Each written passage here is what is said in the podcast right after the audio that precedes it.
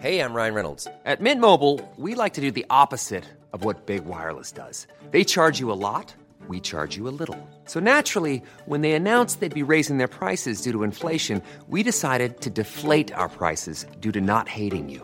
That's right. We're cutting the price of Mint Unlimited from $30 a month to just $15 a month. Give it a try at mintmobile.com slash switch. $45 upfront for three months plus taxes and fees. Promo rate for new customers for limited time. Unlimited more than 40 gigabytes per month. Slows. Full terms at mintmobile.com. Since 2013, Bombas has donated over 100 million socks, underwear, and t-shirts to those facing homelessness. If we counted those on air, this ad would last over 1,157 days. But if we counted the time it takes to make a donation possible, it would take just a few clicks. Because every time you make a purchase, Bombas donates an item to someone who needs it. Go to bombas.com slash ACAST and use code ACAST for 20% off your first purchase. That's bombas.com slash ACAST, code ACAST. Feu de feu. Crema. Je t'ai choisi. 96.9 aussi. Eh bien, bonjour. Vous écoutez La Voix des Guerriers. C'est le début d'une autre aventure qui va nous amener jusqu'à 18h. Donc, entre 16h et 17h30, c'est La Voix des Guerriers, 100% sport de combat. Et ensuite, entre 17h30 et 18h, c'est votre demi-heure euh, canine. On va parler donc chien pour la dernière demi-heure, comme c'est la nouvelle formule depuis le début de l'année 2021 de bien belles choses à discuter aujourd'hui. Il y avait un événement Bellator hier. On va revenir sur notamment la victoire de Cyborg. La semaine passée également, superbe événement UFC qui a couronné d'ailleurs un nouveau champion chez les poids légers. Il y a également euh, l'UFC qui, euh, ben, comme d'habitude, revient avec un autre événement euh, ce soir. Deux petites choses intéressantes, on va en parler. On va également parler de la nouvelle organisation d'arts martiaux mixtes euh, au Québec, Samouraï MMA. D'ailleurs, on a au bout du fil son président. Bonsoir, Daniel Lafont. Bonsoir Ken, comment ça va? Ben, ça va bien, ça va bien. Et de votre côté, euh, comment ça roule chez Samouraï MMA? Est-ce qu'il y a des, des choses euh, qui ont euh, bougé? Il y a eu des annonces évidemment du côté du gouvernement où on a présenté un plan de déconfinement. Est-ce que vous en savez davantage sur la date du premier événement? Euh, oui, on en sait davantage sur la date du premier événement, mais tout d'abord, il faut vérifier encore, euh, même si le gouvernement a annoncé pour euh, les 2500 personnes, c'est un petit peu plus compliqué que ça. Euh, c'est- c'est c'est 250 par section, mais ce qu'il faut savoir, c'est que chaque section, il faut qu'il y ait un- une sortie. Alors, euh, je vous donne un exemple. Si on voudrait avoir 1000 1000 euh, personnes, il faudrait qu'il y ait quatre sorties parce qu'il ne faut pas que les gens se croient. En termes clairs, euh, les endroits où on peut présenter des événements présentement devant 2500 personnes, ce sont de les très gros amphithéâtres. Ouais, il y en a juste deux en réalité, il y a le Centre Bell puis le Centre Vidéotron. Oui. Euh, et à l'extérieur. À l'extérieur, faut que ce soit admission générale. Euh, ça, il, pourrait avoir possibilité, mais c'est plus difficile dans le sens que euh, il faudrait pratiquement être en bas d'une montagne. Je sais pas si tu comprends ce que je veux dire? Sinon, tout le monde va être euh, va être plus bas que, l'octogone. Alors, ça va être un peu compliqué de faire un événement admission générale à l'extérieur. Et aussi, c'est un, c'est un grand risque financier parce que si jamais il pleut, tout ça, euh, Il y a plus, il- je, je- je crois sincèrement qu'il y a trop d'impondérables, surtout pour un premier événement. Des choses, il y a tellement de choses de toutes les façons que même dans un, un environnement fermé que vous ne contrôlez pas, c'est-à-dire les blessures, les ci, les ça, euh, et, et là, si en plus euh, vous preniez le risque de présenter un premier événement à l'extérieur, je pense vraiment que ce serait casse-gueule. là, euh, Exactement, exactement. Mais par contre, la bonne nouvelle, c'est que nous, notre, notre emplacement, on va pouvoir avoir 1000 personnes. On s'est déjà entendu avec euh, avec notre emplacement, sauf que c'est c'est vraiment avec la régie là, qui reste à, déterminer. Parce que la régie en tant que telle, c'est que en ce moment, tant aussi longtemps que le gouvernement ne- ne- n'autorise pas la régie à ne plus avoir de quarantaine, eux ne peuvent pas présenter plus que deux événements par, par, par mois parce que eux-mêmes doivent être en quarantaine 14 jours. Alors, c'est un petit peu ça qui est un petit peu compliqué en ce moment. Mais euh, ça, ça bouge de ce côté-là. Mais par contre, aussitôt que la régie, eux, reçoit l'autorisation du gouvernement, que ça revient un petit peu comme avant, dans le sens, euh, je parle pas pour le nombre de spectateurs, mais point de vue quarantaine, euh, là, ça va bouger énormément parce que nous, notre date avec l'Arena est déjà... euh, ils nous ont déjà offert leur date et euh, nous, ça, ça nous convient parfaitement. Là. Euh, je crois qu'il va y avoir également beaucoup plus d'assouplissement lorsque 75% de la population va avoir reçu la, la, deuxième dose. Ça, c'est prévu quelque part au mois d'août. À ce moment-là, également, on peut penser euh, sans dire qu'on va pouvoir euh, fonctionner. Oui, il va encore avoir certainement des limitations, mais on peut penser que euh, le, le, le, nombre de personnes de 250 par section pourrait augmenter significativement à ce moment-là? Est-ce que c'est ce que vous avez entendu? Ça, par contre, je, je te compterai pas de mentir, j'ai entendu la même chose que le monde a entendu à la télévision. J'ai pas de renseignements un petit peu plus que, que, le, peuple en général. Euh, il y a quand même des allègements additionnels qui sont euh, prévus pour les rassemblements, les sports et les loisirs à ce moment-là. Donc, on, verra. Euh, est-ce qu'on peut dire cet été, c'est impossible un événement cet été? Ou c'est possible? Non, c'est possible. La, la, seule chose, par contre, c'est que notre événement, si on en fait un cet été, ça sera pas à notre demeure coutumière. Parce que euh, nous, ce qu'on veut faire, euh, comme je t'avais parlé la première fois, c'est qu'on veut vraiment aller toujours à la même endroit. Euh, que nos fans soient habitués d'aller à cet endroit-là. Euh, on a fait un petit sondage interne cette semaine pour savoir si euh, les gens aimaient mieux le vendredi et samedi. La réponse en général a été plus le samedi. Moi, j'étais très surpris. Je pensais vraiment que ça aurait été le vendredi. On va dire une chose, Daniel. Oui. la grande majorité des gens qui vont aller voir vos événements, à tout le moins au début, puis je pense en tous les cas, c'est ce que vous devez prévoir parce que euh, ce seront les amis, la famille des combattants, les proches, les partenaires d'entraînement. C'est sûr que euh, c'est souhaitable qu'éventuellement les amateurs se déplacent, euh, ceux qui aiment regarder par exemple les événements UFC et tout ça. Et à ce moment-là, ça pourrait être un handicap de présenter les événements le samedi en même temps que les événements UFC. Mais pour l'instant, ces gens-là ne se déplacent pas vraiment. Ils ont euh, l'UFC confortablement dans leur salon. Je pense que vous devez miser sur la euh, sur ce qui va être certainement en tout cas, à mon avis, 90% euh, de votre pain et votre beurre au début, c'est-à-dire les partenaires d'entraînement, les amis, les proches des combattants, c'est là-dessus qu'il faut miser. Et eux, ben, habituellement, ben, ils travaillent la, la semaine et ce sera certainement plus facile pour eux le samedi. Euh, oui, mais je, je, peux répliquer à ça, c'est que oui, tu as raison, peut-être les premiers événements euh, on peut penser que ça va être des amis d'amis et de la famille des combattants, tout ça. Euh, par contre, avec la carte qu'on va probablement t'annoncer la semaine prochaine, Kent, euh, je peux te dire que d'après moi, tous les fans au Québec vont venir euh, vont, vont, être intéressés par cette carte-là, ça je peux te le garantir. Oui, mais je peux te garantir une chose, Daniel, les gens, c'est, il suffit tout simplement de regarder ce qui se passe avec les événements de boxe. les, les promoteurs doivent lutter pour vendre un billet. C'est vraiment pas facile et on peut présenter la plus belle carte au monde. Je me souviens de, de Dick Wardenberg qui a présenté, en tout cas, de, mémoire, deux événements MFL, de bien belles cartes, mais malheureusement, il y a avait euh, il y avait plus de combattants que, que de clients qui se sont achetés des billets lors de ces shows-là. Mhm. Alors, euh, c'est une chose de présenter des belles cartes, mais vendre des billets, c'est une autre business, c'est une autre game. Et c'est c'est là-dessus que vous allez devoir travailler très, très fort. il y a des promoteurs d'expérience qui, ont, qui, arrachent, là, qui, qui, vraiment, là, c'est, ça sera pas facile. Non, ça sera pas facile. Mais aussi, je voulais te parler aussi de l'autre avantage euh, avec les, athlètes aussi le samedi, hmm. c'est que ça leur empêche de, prendre une autre journée de congé aussi dans la semaine euh, hmm. pour eux, tu sais, pour la peser, tout ça. Alors, euh, c'est sûr qu'au début, comme je disais, moi, moi, je priorisais peut-être le vendredi plus, mais suite à la discussion qu'on a eue, je, vais, je vais me ranger vers, le, vers la loi de la moyenne et on va faire ça un samedi. Ouais, non, je pense que euh, ça me... on, va, on va aussi coordonner les samedis où il y a des UFC et ceux qui n'ont pas, là. Ça, c'est certain. Ouais, ça, ça va être euh, compliqué parce qu'il y a quasiment à tous les samedis. Ouais. Et probablement qu'éventuellement, on va revoir des deux événements UFC le même soir, comme il y a déjà eu dans le passé. Là, c'est impossible parce que l'UFC présente peu d'événements, ben en fait, présente pas d'événements ailleurs qu'aux États-Unis, autre évidemment sur la Fight Island. Mais là, d'ailleurs, nos deux Québécois pourraient être en action lors euh, de, l'un des premiers événements qui va être présenté sur un territoire euh, ben, européen, en fait, depuis euh, que la pandémie nous a frappés. Charles Jourdain.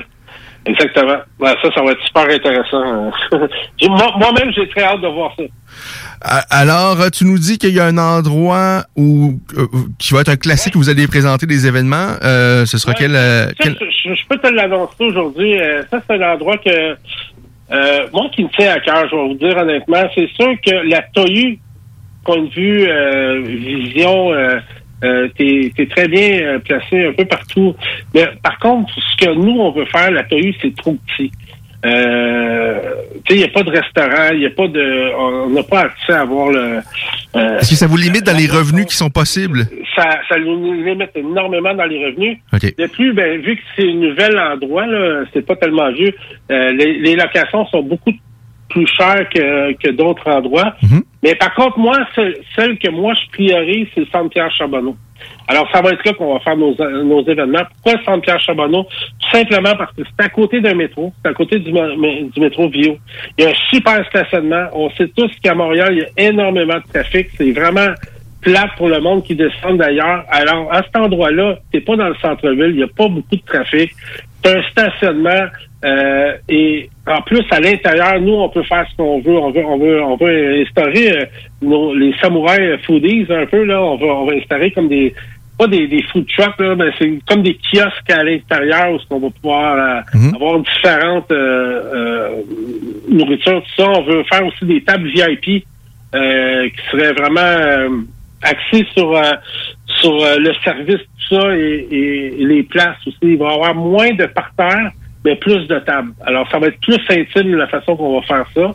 Et point de vue euh, spectateur aussi, c'est que ça ne nous limite pas à 1000, 1200 spectateurs comme à la. Euh, on peut se rendre jusqu'à 2000 spectateurs. Ça fait une grosse différence point de vue revenu. Là. Euh, donc, mais le premier show, vous acceptez que vous allez vous priver de, de la possibilité de 2000 en raison des mesures du euh, gouvernement. Jusqu'à Oui. où vous pouvez aller? C'est quoi votre Ben, limite, le, le- le ben, nombre de personnes minimum euh, qui est Ben, tolérable pour vous? Je vous dirais que 1000 personnes, ça serait, ça serait bien. Si on peut s'entendre euh, avec la régie, tout ça. Ben, ben, en réalité, c'est pas vraiment avec la régie. C'est plus avec les que le gouvernement dise avec la régie que eux ont le droit de pas être en quarantaine puis que ça libère des dates. Euh, de cette façon-là, c'est sûr qu'on qu'on qu'on va y aller pour le 6. Je peux vous l'annoncer tout de suite, ça va être le 6 novembre la première date là, euh, en tant que telle. Mais s'il y a des assouplissements gouvernementaux, ça pourrait être au mois de septembre. Sauf que si c'est au mois de septembre, ça pourrait pas être au Centre Pierre Charbonneau parce qu'au Centre Pierre Charbonneau, en ce moment, ils ils l'utilisent pour faire des vaccins. Alors, jusqu'au mois de octobre, euh, euh, jusqu'au mois de septembre, fin septembre, euh, c'est vraiment réservé pour les vaccins. Et nous, au mois de novembre, deux semaines après euh, l'événement qu'on veut faire le 6 novembre, euh, ça va être les championnats canadiens de la boxe euh, au centre Pierre Charbonneau. Alors, c'est pour ça que nous, on, on priorise le centre Pierre Charbonneau. Fait qu'au mois de novembre, euh, moi, je trouve que ça serait bien pour en revenir. Euh, je, je veux pas trop hâter ça parce que je veux donner aussi l'occasion aux, aux combattants, comme je te disais la dernière fois, d'avoir deux mois d'entraînement égal. Parce qu'il y en a en ce moment que n'ont pas la chance de s'entraîner. Je trouverais ça de valeur qu'il y ait un qui soit plus euh, entraîné que, que l'autre. Là. Alors, euh, non, non, il faut vraiment que tout le monde ait égale chance de s'entraîner. C'est pour ça que le 6 novembre, ça me convient. Et c'est sûr qu'on n'aura peut-être pas 2000 personnes, on va peut-être avoir 1000 personnes. Mais ça, c'est pour respecter ma promesse aussi envers les, les athlètes. C'est que moi, j'ai dit que ça sera au mois de novembre. Alors, s'il faut qu'on ait 500 personnes, on va le faire à 500 personnes. Et ben, ça sera moi au début qui, qui, euh, qui, qui sortira un petit peu plus d'argent de ma poche. Mais regarde, moi, je respecte mes promesses. Comme j'ai dit, ça, dans, dans, dans la période de scénario, ça va être le 6 novembre. Mais si, si le vaccin avance plus vite ou si le gouvernement donne plus de, de, de manœuvres à la régie, ça sera avant. C'est tout. Au moment où on se parle, les probabilités que ce soit novembre, tu établis ça à... 100%. OK, non, mais c'est-à-dire les probabilités, en fait, qu'il y ait la possibilité qu'il y ait un show avant le 6 novembre, est-ce que... Ah, ça, ben ça, honnêtement, ça dépend pas vraiment de nous autres. Comme je te dis, c'est Mhm. vraiment c'est le gouvernement. Aussitôt que le gouvernement dit que c'est terminé les euh, les quarantaines, comme je vous dis, c'est les quarantaines euh, dans le sens que, premièrement, il faudrait que je demande à mon à mon athlète, à, notre fighter, de dire écoute, toi, pendant deux semaines de temps, tu peux pas travailler ou tu restes chez vous.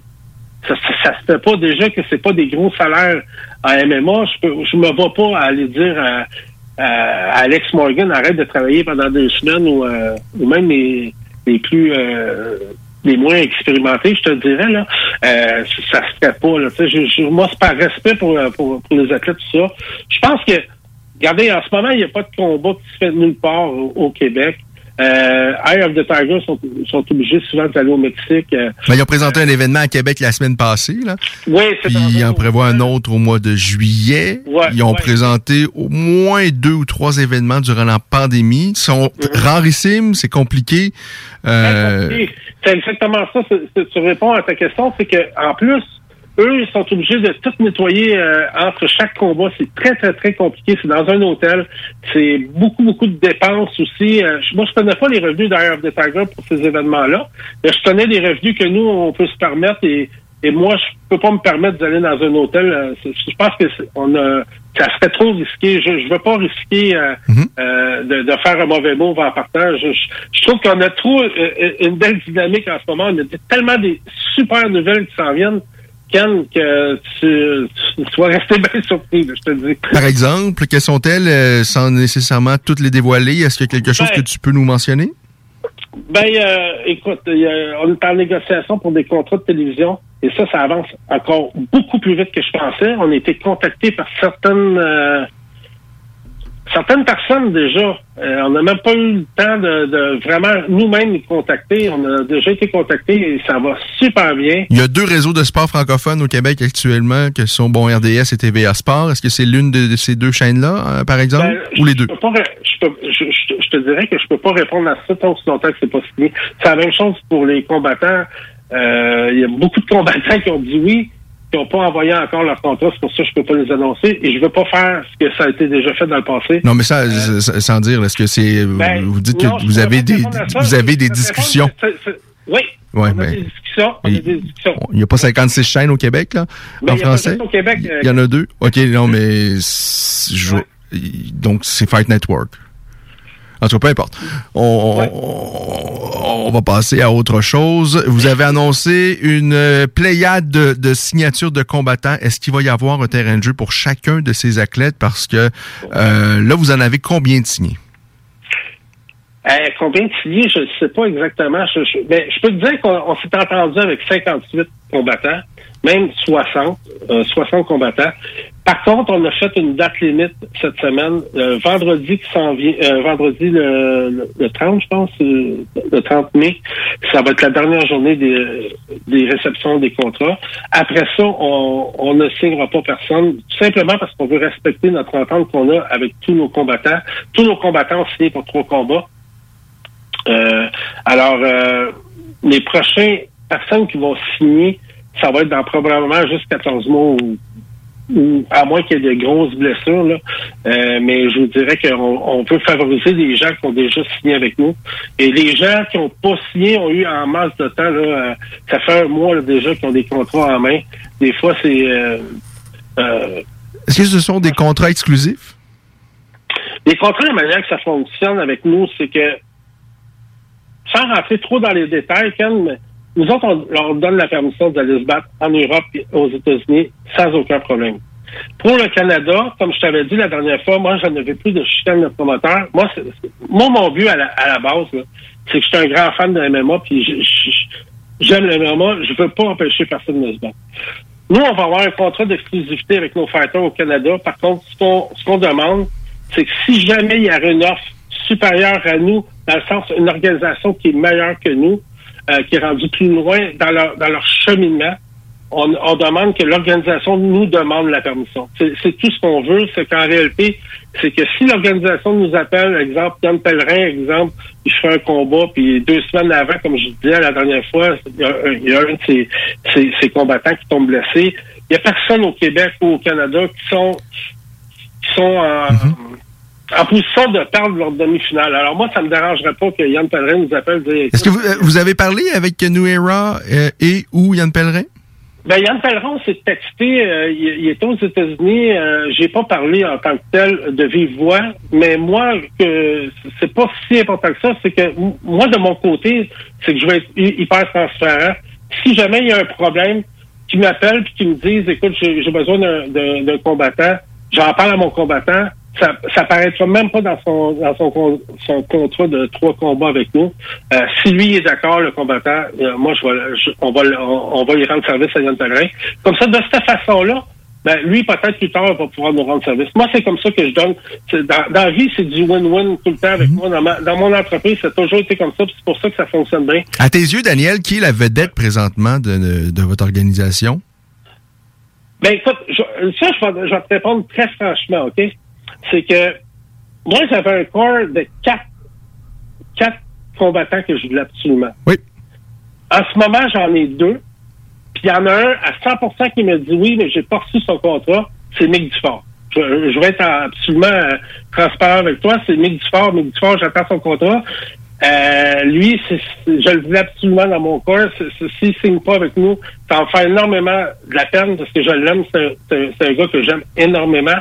Et euh, bref, s'il si, signe, on va être super content de l'avoir. S'il signe pas, je vais être super triste, mais c'est la vie, ça sera son choix à lui.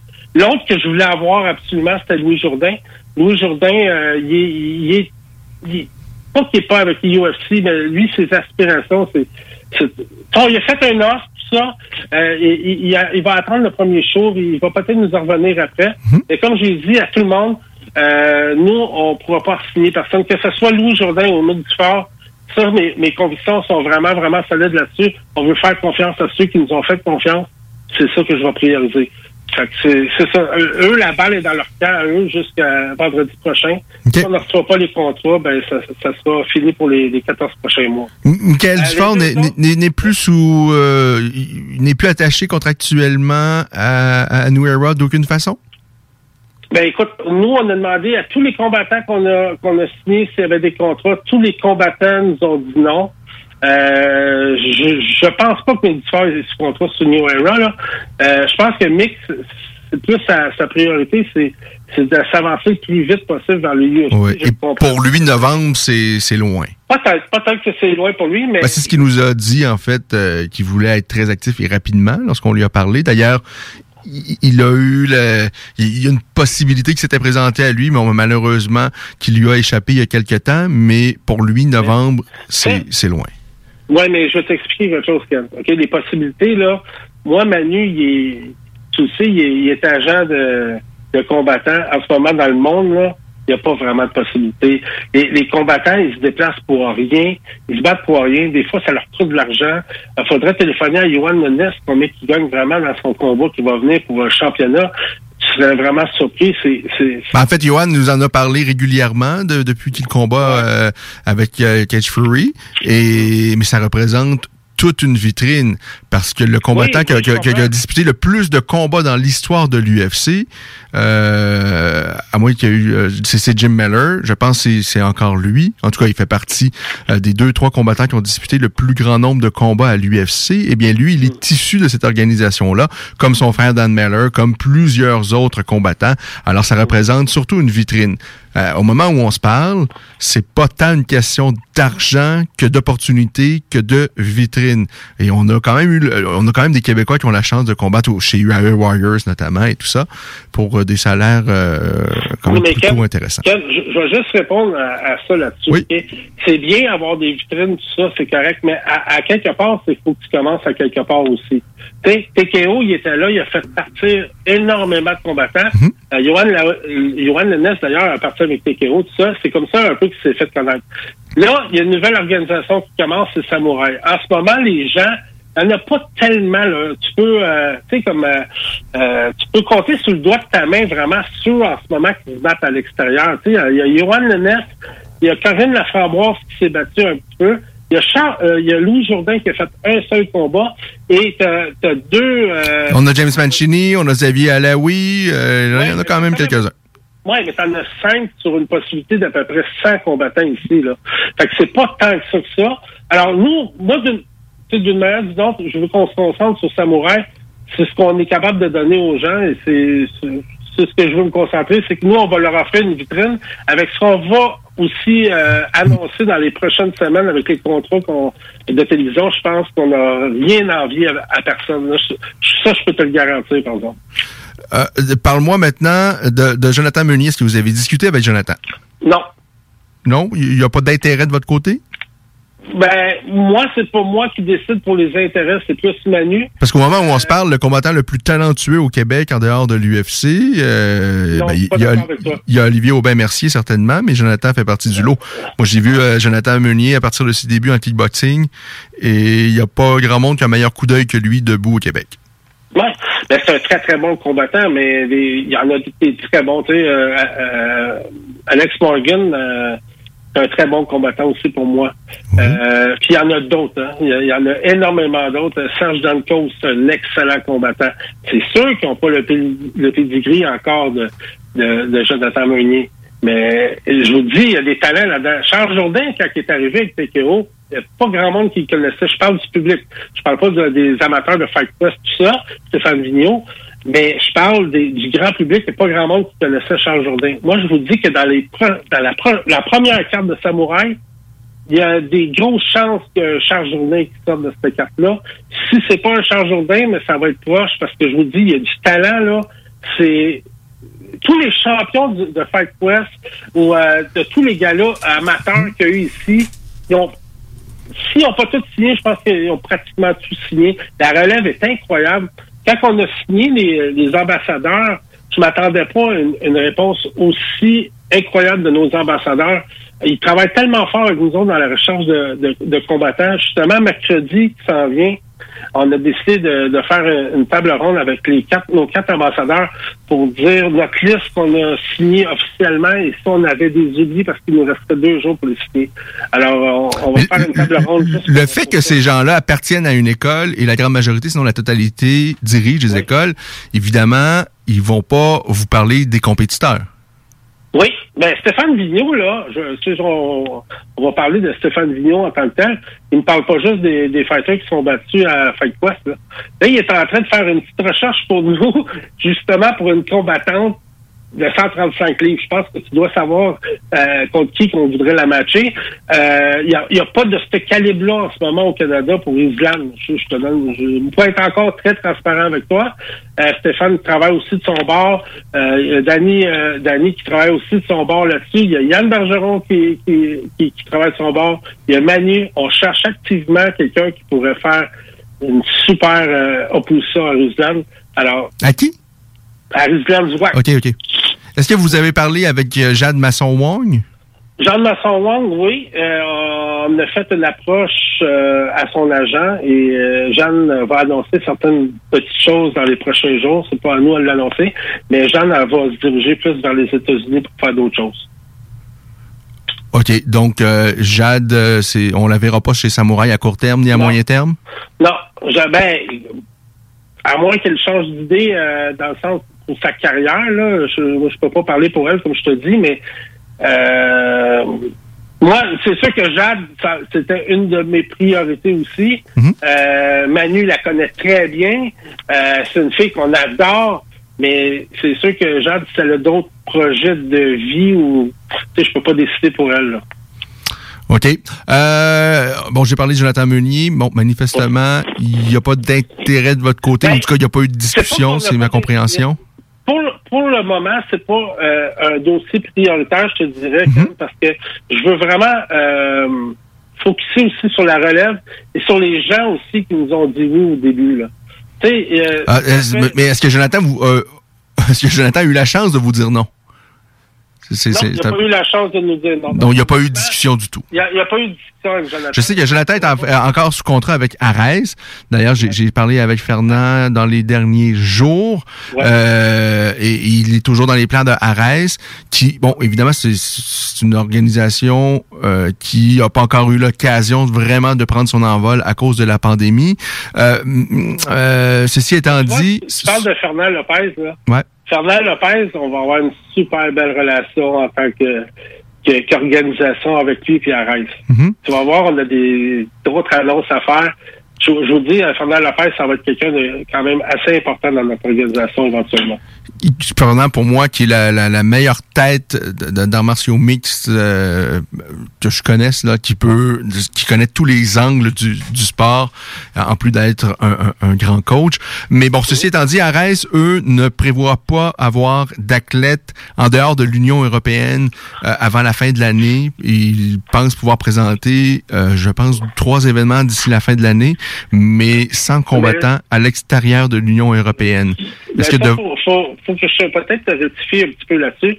C'est pas qu'ils en veulent pas, c'est à cause des mesures. Non, mais c'est c'est c'est l'essence de mon propos, Daniel. Là. Ouais, ouais, de, de toute évidence, c'est ouais. Ça, ça allait de soi. Là, je pense que c'était assez clair. Ouais. Mais bon, Non, de, votre côté, Daniel, est-ce que Ouais. vous pensez avoir des combattants internationaux dans votre premier show? Est-ce que vous allez prendre ce risque-là ou ça va être plus lourd, plus compliqué et évidemment plus onéreux d'avoir des combattants internationaux? Ben, les, les combattants internationaux, ça va faire, c'est pour faire avancer nos, nos combattants élites. Non, ça, ça, ça, je, je- ben, C'est pour ça, ben, moi. moi, je- j'espère, j'espère que ce n'est pas que pour ça. J'espère Ben- qu'on fait pas venir des gens pour que les Québécois, parce que ça, c'est la formule de la boxe, c'est-à-dire qu'on fait des, on fait venir des gens de l'extérieur pour que ces gens de l'extérieur-là mangent des volets puis on monte les nôtres, là. Non, quand, quand les, les gens qu'on amène, c'est des gens qui ont des, des fiches de 8-2, Mhm. 8-1, 7-0. Euh, euh, c'est- des grands talents. C'est- des gens dans l'équipe de Fernand Lopez. là. C'est pas n'importe qui. C'est pour ça que je vais continuer avec Fernand Lopez dans ce que je voulais dire. C'est que il y a des grosses chances que des Québécois à nous aillent se battre aussi pour l'équipe de Fernand Lopez. C'est pour ça que je te disais ça tantôt. Ouais. Mais de ce que je, je te dis, c'est que ce sera pas cette année. Ce sera pas euh, dans les trois prochains événements parce qu'il va se concentrer sur les combattants de l'Union européenne. De votre côté, en retour, vous, vous êtes prêt à faire venir des gens de l'extérieur, même dans cette période?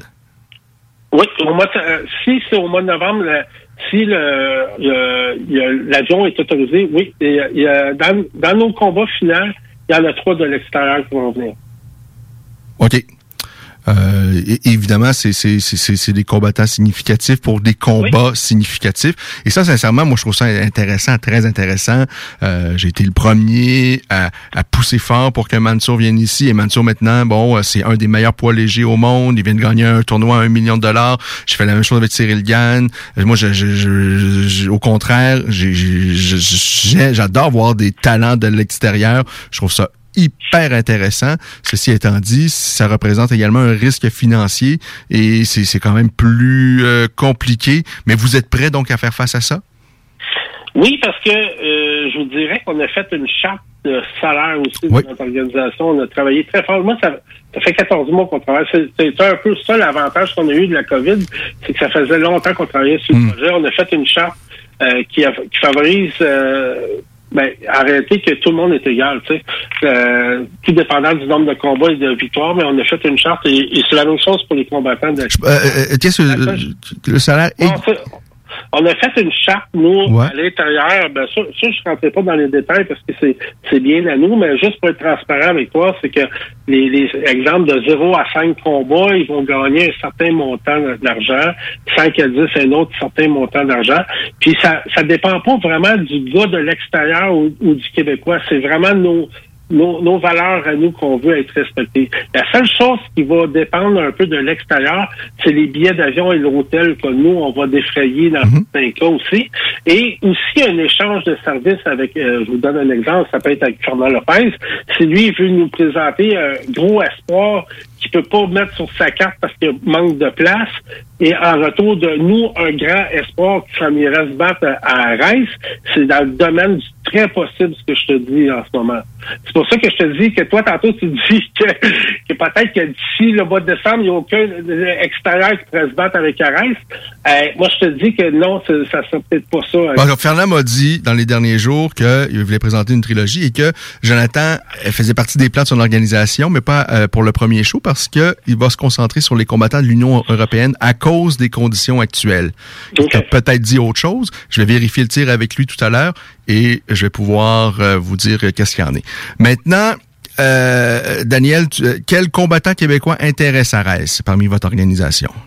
Ah, qui intéresse Reims, ça, je je veux pas répondre pour eux. Je fais juste te dire qu'on va avoir une bonne, une bonne échange avec... euh, Quel combattant de chez Arès vous intéresse alors? Euh, ça non plus, je peux, je peux pas, euh, je peux pas répondre. Mais regarde, déjà, Rizlan Zouak, c'est une combattante de Arès. Oui. Fait que déjà, je peux te répondre, Rizlan Zouak qui a signé avec nous. Mais elle, ce sera pas à 135 livres. Tu as mentionné 135 tout à l'heure. Ouais. Ça sera pas 135. Ben, pour le moment, ça va être 135. Elle se bat à 135 ou 145. Euh, ça va être à 135 avec nous, là, à moins qu'il y ait- des changements. Mais nous, on cherche des 135 parce que 145 au Canada, il n'y en a pas, là, ou il y en a très peu, là, même que je pense qu'il n'y en a aucune. OK. Donc, c'est à 135 livres que Rizlen 135 livres. va... euh, Rizlan est, listé à 135. Son dernier combat, je crois que c'était à 135. Euh, je je pense pas qu'elle peut descendre plus bas que ça. Là. Elle peut pas descendre. non, plus bas, c'est impossible, mais c'est... c'est c'est- 135. Ouais, c'est- je pense que c'est vraiment 135. Mais c'est aussi que vous avez quand même euh, des, mesures à vous chez Samouraï MMA qui peut compliquer euh, les combattants de respecter les, les, les- les- le, le- Oui, le 8 là, le 8 oui, effectivement, mais, mais ça, tous les, con- les, les contrats sont faits dans ce sens-là. Et tous les gens qui ont signé, ils savent aussi que c'est ça la condition. Fait que souvent, tu sais, je, te, je te donne un exemple, tu as parlé avec Guillaume Fortier aussi, euh, il y a deux, trois semaines, euh, ils vont tous se battre une catégorie plus haute en réalité. Ah, moi, et, moi, ça me surprend encore de voir Guillaume face à Samuel Gier parce que je connais quand même assez bien les deux. J'ai Ouais. côtoyés de près. euh, les deux, je les ai vus euh, souvent, là, pas ensemble, mais je, je- je- mais je pense pas que, en tout cas, à long terme, c'est sûr que Guillaume ne va pas évoluer dans la même catégorie de Samuel. là. Non, ça me semble Samuel, improbable. En, ré- en réalité, Samuel va être en 100 145. Guillaume va être dans les 155, là, si tout va bien. Et Samuel veut rester à 145? Non, Samuel, 155. Non. Euh, Samuel euh? Ouais, 145, ça me semble. Euh, Samuel est, euh, de mémoire, là, j'ai pas ma fin, mais il me semble que c'est 145. OK. Tu, vois, je- Ouais, il, a 145. sûrement, il a surpris pris beaucoup de masse parce que ça me semble quand même lourd pour lui, mais bon, c'est, on, verra bien ce que ça va donner. C'est la cote, hein? Oui, oui, non, Euh, t'as raison, c'est un point important à, Ouais, à prendre en compte. Regardez, Ke- Kevin Généreux, je vous donne un exemple, il né 100 155, il va se battre pour 165 nous autres. Ça, c'est un autre, un autre avantage aussi que, que je pense qu'on a par rapport à peut-être d'autres organisations, c'est que les gens vont beaucoup être moins déshydratés, euh, ça va être beaucoup meilleur pour leur santé aussi. Euh, non, non, je pense que ça, ça Ouais. n'est que des avantages, ces, ces nouveaux poids-là. là. Non, je pense que ça, c'est, ça, ça peut être intéressant, tout dépendant, euh, parce qu'il y a des combattants qui vont tenter, qui, qui- bon, en- en- entre guillemets, qui trichent pour faire le poids. C'est pas vraiment tricher, ils respectent les, ce qu'ils font, mais on s'entend, c'est, c'est pas nécessairement très sain. Mais il y en a qui vont étirer la sauce également le lendemain à la pesée, et ça, ça, ça peut être que, ça pourrait être même plus dangereux. En même temps, ça, c'est la Moi, je pense- responsabilité des, des, des combattants. là. Ouais, mais je pense qu'il faut donner la chance aussi aux coureurs. Là, on- c'est une nouvelle organisation, tout ça. Je pense qu'on, on, de ce côté-là, là, jusqu'à date, là, les, les, les, combattants sont vraiment enchantés de, Mm. de ça. Et ça leur donne plus de possibilités, je, je te dirais, qu'avant. Euh, tu sais, les, les, les, les coupes de poids, là, pour les gens qui travaillent, c'est très compliqué. Tu sais, je vais donner un exemple. Euh, Strania. Strania, il travaille la construction. Euh, pour couper du poids, ben, tu sais, il faut quasiment qu'ils prennent une semaine de congé. C'est, il y en a d'autres aussi. Kevin Généreux, comme je disais, qui, qui, qui était comme un, gros 155, mais il y en a d'autres, tu sais, des 125, des 135. Quand c'est pour des grosses coupes de poids puis qu'il faut que, qu'il manque énormément de travail, euh, en bout de ligne, c'est pas, c'est pas payant pour eux autres. C'est pour ça qu'on a pensé à ça, dans le sens de les emmener dans les meilleures conditions possibles. Et aussi, euh, quelqu'un qui est déshydraté point de vue poids, là, euh, souvent, euh, ne reprend pas toute sa force. Ah non, mais je suis euh, à 100% d'accord avec toi. Euh, mais tu vois, euh, c'est pas impossible, malheureusement, qu'il y ait des combattants qui vont essayer d'étirer la sauce et tricher et Ouais. de- le, le lendemain. Et ça, ça peut être même plus dangereux. Mais c'est, ça, c'est pas en- entre vos mains. Puis moi, je, je, je sais que vous faites ça. Vous avez- puis je pense que l'idée est noble. Puis je pense que ça peut être même intéressant. On verra bien le résultat. Mais euh, moi, je trouve ça vraiment intéressant, prime abord. Mais en même temps, s'il y a des combattants qui se lessive et qui euh, se on, en a vu là juste dans le dernier mois, je pense qu'on en a vu trois à l'UFC à la pesée qui se sont soit évanouis ou quasiment évanouis. Euh, ben en même temps, c'est un peu leur faute. C'est eux qui veulent absolument euh, être dans une catégorie de bas plus basse et, ces athlètes-là probablement qu'avec vos règles étireraient la sauce au lendemain et, également euh, pour respecter le rebond. Alors Oui, mais quand, quand, quand quelqu'un veut vraiment tricher, ben, il, va, il va se trouver n'importe quelle façon de tricher. Là. Nous, nous, en réalité, c'est la, pourquoi qu'on fait ça vraiment, c'est vraiment pour la sécurité des, des athlètes. Alors, si l'athlète veut tricher par-dessus la, la sécurité qu'on veut apporter aux athlètes, ben là, ça sera peut-être son, son problème à lui, mais Effectivement, on peut pas empêcher un con d'être un con. On est assez d'accord là-dessus. Euh, euh, évidemment, j'ai parlé de Jonathan. Et vous avez, en fait, vous avez fait table rase, on va dire. Samouraï MMA, vous avez signé tous les combattants québécois. Et on parle, de- tout à l'heure, on a un peu parlé de Nuera, mais en réalité, euh, de ce que tu sais, toi, Daniel, est-ce qu'ils ont encore, mais est-ce qu'ils ont un combattant euh, qui signé en arts martiaux mixtes chez eux? ben, écoute, je peux pas parler pour, euh, pour Yann Pellerin, tout ça. À ta connaissance, moi, j'en vois pas. Si Michael, si tu me dis que. Michael est pas vraiment sous contrat avec eux, j'en vois pas vraiment d'autres. Ben, écoute, à moins que, que Michael soit sous contrat avec eux, qu'on le sache pas, mais mais je te dirais que je penserais pas, honnêtement, tous les contrats étaient à terme, tout ça, puis les, les gens, ils ont, ils ont embarqué, là, je vous dis, là, honnêtement, dans la philosophie, moi, Ouais. j'étais vraiment, vraiment très surpris. euh, de- puis quand je te dis qu'ils ont embarqué, là, je te parle de toutes les, les- de toutes les gyms au Canada, là, les gros gyms à Niagara Falls, tout ça. On a eu des, des appels un peu partout dans le monde. Euh, ça a vraiment, vraiment embarqué. Manu a fait un travail exceptionnel depuis une semaine, là. Manu, il- n'en pas beaucoup. On doit choisir les meilleurs. Et, et c'est pour ça que je te parle de Mick Dufort tantôt, parce que Mick, j'ai laissé une coupe de messages cette semaine. Ouais. Je trouvais ça important que, que, que, que- qu'il sache que, euh, que vendredi, c'était la date limite parce que c'est sûr qu'il va avoir un autre gros nom dans sa catégorie qui va apparaître pour remplacer Mick Dufort si jamais Mick ne vient pas avec Et, la- et la catégorie dans laquelle Michael se présente, parce que Michael est maintenant chez les poids légers, mais évidemment avec votre vos règles, ce sera certainement pas les poids légers, j'imagine, parce que c'est déjà très compliqué pour lui de, de faire ce poids-là dans les. Mais, qui va être avec toi, il serait dans les 165. Euh, Et si c'est pas lui, c'est qui, qui qui serait votre Ben- euh, grosse signature? on- ben, je peux pas te le dire maintenant parce que tout simplement, je sais ça serait qui, mais je veux pas te le nommer parce que je veux pas décevoir cette personne-là par rapport Ouais. à celui qui signe avec nous. Fait que je je vais pas faire ça. C'est un Québécois ou- choix- mon non. Mon choix numéro un, c'est Mick Dufort. Mick ça, c'est le choix numéro un que je voulais, de, de- même euh, quand il avait passé chez vous euh, euh, deux, trois semaines avant euh, l'apparition de Samouraï, euh, je- ça m'avait vraiment touché son entrevue. Puis euh, c'est un gars que j'aime profondément. Euh, je me rappelle de lui, euh, son combat qui a manqué euh, contre la Pilus euh, la journée que Walton avait été malade. D'ailleurs, d'ailleurs, d'ailleurs, euh, je vais t'aider un peu, Daniel, parce que là, on sent qu'il y a vraiment beaucoup d'intérêt de votre côté pour Michael Dufort. Tout à l'heure, Oui, c'est sûr. Tout à l'heure, tu as mentionné que il il allait avoir possibilité de partenariat avec Arès et que euh, il y a Mais, euh, il y a mais il y a une autre compagnie aussi en France, euh, Ken. C'est parce que Je peux pas tout te dire, mais il y a d'autres compagnies aussi euh, en France, dont une très grosse compagnie qui vient de, de se créer en France qui est super intéressante, que tu vas entendre parler aussi via euh, Samouraï. OK. Mais euh, donc euh, Damien Lapillus, c'est s'il y a quelqu'un que Michael Dufort aimerait affronter présentement, c'est Lapillus, Damien Lapillus. Est-ce que j'imagine que euh, tu as mentionné donc que tu étais très intéressé par Michael Dufort. Est-ce que vous avez discuté avec les autres parties, c'est-à-dire Fernand Lapez, la MMA Factory, d'avoir la possibilité et peut-être même de, de garantir ou en tout cas de, dire à Michael Écoute, nous, on te veut vraiment. La preuve, si tu viens chez nous, premier combat, ça va être Damien Lapillus. C'est ça, c'est ce qu'on va te présenter.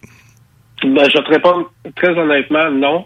Simplement parce que en ce moment, à cause des mesures. Mais si on avait été dans un environnement normal, c'est-à-dire qu'on a le droit de voyager, tout ça, euh, c'est sûr que ça aurait été fait. Mais là, en ce moment, je veux pas faire de fausses promesses encore. Michael va avoir un adversaire incroyable à son premier combat. Si c'est pas aussi fort que euh, Damien Lapillus, ça va être plus fort. Je te le dis, là, c'est incroyable comme adversaire, premier combat. Euh, c'est sûr que ça va être son meilleur adversaire en carrière. Alors, euh, en tout cas, moi, je, je peux te garantir qu'il il va monter dans, dans les classements à travers le monde avec ce combat-là, ça c'est sûr. Oui, mais euh, c'est C'est peut-être pas Daniel Lapinus, mais c'est quelqu'un qui, qui est quand même parce que ce qui fait vendre des billets à un moment donné à quelque part, c'est qu'on vend une histoire aussi. Et présentement, Oui, oui, il y a une petite histoire. Mais ce qui veut vendre des billets, c'est Oui. d'être honnête envers le monde. Je peux pas annoncer Daniel Lapillus on peut pas le faire venir. Fait que moi, Daniel Lapillus, c'est sûr qu'on l'aime. Oui, non, mais c'est parce que parce que tu m'as dit qu'il allait y avoir trois combattants internationaux sur ta carte au mois de novembre. Oui. Et là, Oui, ce que je te dis, Ben, on les a déjà annoncés. Oui. Fitzpatrick, euh, Fitzpatrick, euh, mais, mais c'est ces gens-là, ma compréhension, c'est qu'ils viennent de, dans, dans l'extérieur, de outre-Atlantique, là. et- ben, euh, Fitzpatrick, attends une minute, là, je vais juste te, te dire Bon. les noms. Il y a l'ancien du UFC aussi qui va venir. Ça, c'est un Italien. C'est tout de l'Europe. Ouais. Mais il y en a beaucoup qui s'entraînent au gym de Fernand Lopez aussi. Alors, même la brutance, la, Non, mais c'est, le qui- non, mais c'est, pour ça que je te dis, Daniel, euh, Oui. pourquoi eux, mais pas Damien? Là, tu me dis, Damien, c'est pas, pas possible parce qu'on peut pas garantir à cause des déplacements, mais tu me dis qu'il y en a trois autres. Ben, je, je, Ouais, je, je, je- je peux, Oui, non, ça, c'est juste que correct. c'est, parce que là, Damien, en ce moment, il était pas dans les conversations. Ah, Parce que la, la, OK. la, la catégorie, quand on va te la présenter, Ken, tu Ouais, vas ouais. dire, ouais, euh, c'est plein, là. OK. Non, non, mais euh, regarde, moi, moi, Je te dirais qu'il y a trois catégories, là, dans nos catégories, là, 125, 145, 165. Mhm. Ça va être, ça va être assez incroyable, là. 125, ça va être très, très, très fort. est-ce que Tony Laramie, vous avez parlé avec Tony Laramie ou pas? Euh, Tony Laramie, je pourrais pas dire qu'on a parlé avec lui. Non, je, je peux pas te le garantir, Tony Laramie, pardon. Parfait. Euh, donc, c'est juste une, petite- une petite idée, là, parce, Ouais, que mais parce que- je, je sais que Michael tient quand même beaucoup à Damien, puis ça aurait été drôlement intéressant, mais en même temps, on va Ben- pas nécessairement aussi dire que les gens vont se garocher pour acheter des billets pour aller voir euh, Lapidus contre Dufort, mais il y a quand même déjà une petite historique, mais euh, peut-être éventuellement plus tard, il y a rien d'impossible, Je veux j'imagine. juste te dire quelque chose, Oui. par exemple, qui est important pour moi. C'est- vraiment important que je te dise ça, mais aussi à tous les, les combattants. C'est pas juste des vendeurs de billets qu'on veut avoir, nous autres. C'est des gens qui ont des valeurs. OK? Il y en a ici des gens qui vendent énormément de billets et ont été soit qui n'ont pas été signés ou on veut avoir des gens de valeur avec qui on peut construire. Les billets, on va on va les sans dire euh, je je veux pas vivre dans un monde de licorne, mais je pense que quand les gens vont pouvoir s'identifier aux combattants, moi, je veux pas juste avoir un combattant parce qu'il vend des billets. Je veux un combattant parce qu'il nous ressemble. Parce que, que Samouraï, c'est important pour lui. Tu sais, je vous donne un exemple. Alex Morgan. Je reviens euh, avec Alex Morgan parce que ça m'impressionne. Alex Morgan, c'est pas mal dans les plus gros noms ici au Québec. Tu, nommes Jonathan Meunier. On peut nommer Mick Dufort, euh, Alex Morgan, Strania. Euh, Il y en a quelques-uns, des gros noms en ce moment. Mais Alex Morgan, là, et il se passe pas une semaine sans qu'ils me demandent, ben, qu'ils nous disent, on peut-tu faire, je peux-tu faire quelque chose? Euh, Y a-t-il quelque chose que je peux faire? Tu sais, il est intéressé, la, la personne. Mhm. Il est intéressé. Ah, il veut, il veut participer, lui. Il veut être. Il euh, veut participer, ça, c'est- puis c'est à peu près tous les combattants qui sont comme ça. Fait que c'est c'est ça qui est, qui est vraiment, vraiment le fun. Il y a des super belles nouvelles qui s'en viennent. Il y a des, des choses, là, dans les prochaines semaines. Tu sais, on est pratiquement tout arrivé à, à, à, à finaliser toutes les choses. Euh, on est une à deux semaines de tout avoir finalisé, puis euh, vous parlez de la carte. Mais la carte, c'est sûr que la semaine prochaine, euh, si Manu vient à ton émission, on va pouvoir dire exactement combat par combat. Elle, est déjà montée et on attend juste les dernières signatures qui rentrent d'ici vendredi pour euh, confirmer leurs combats respectifs.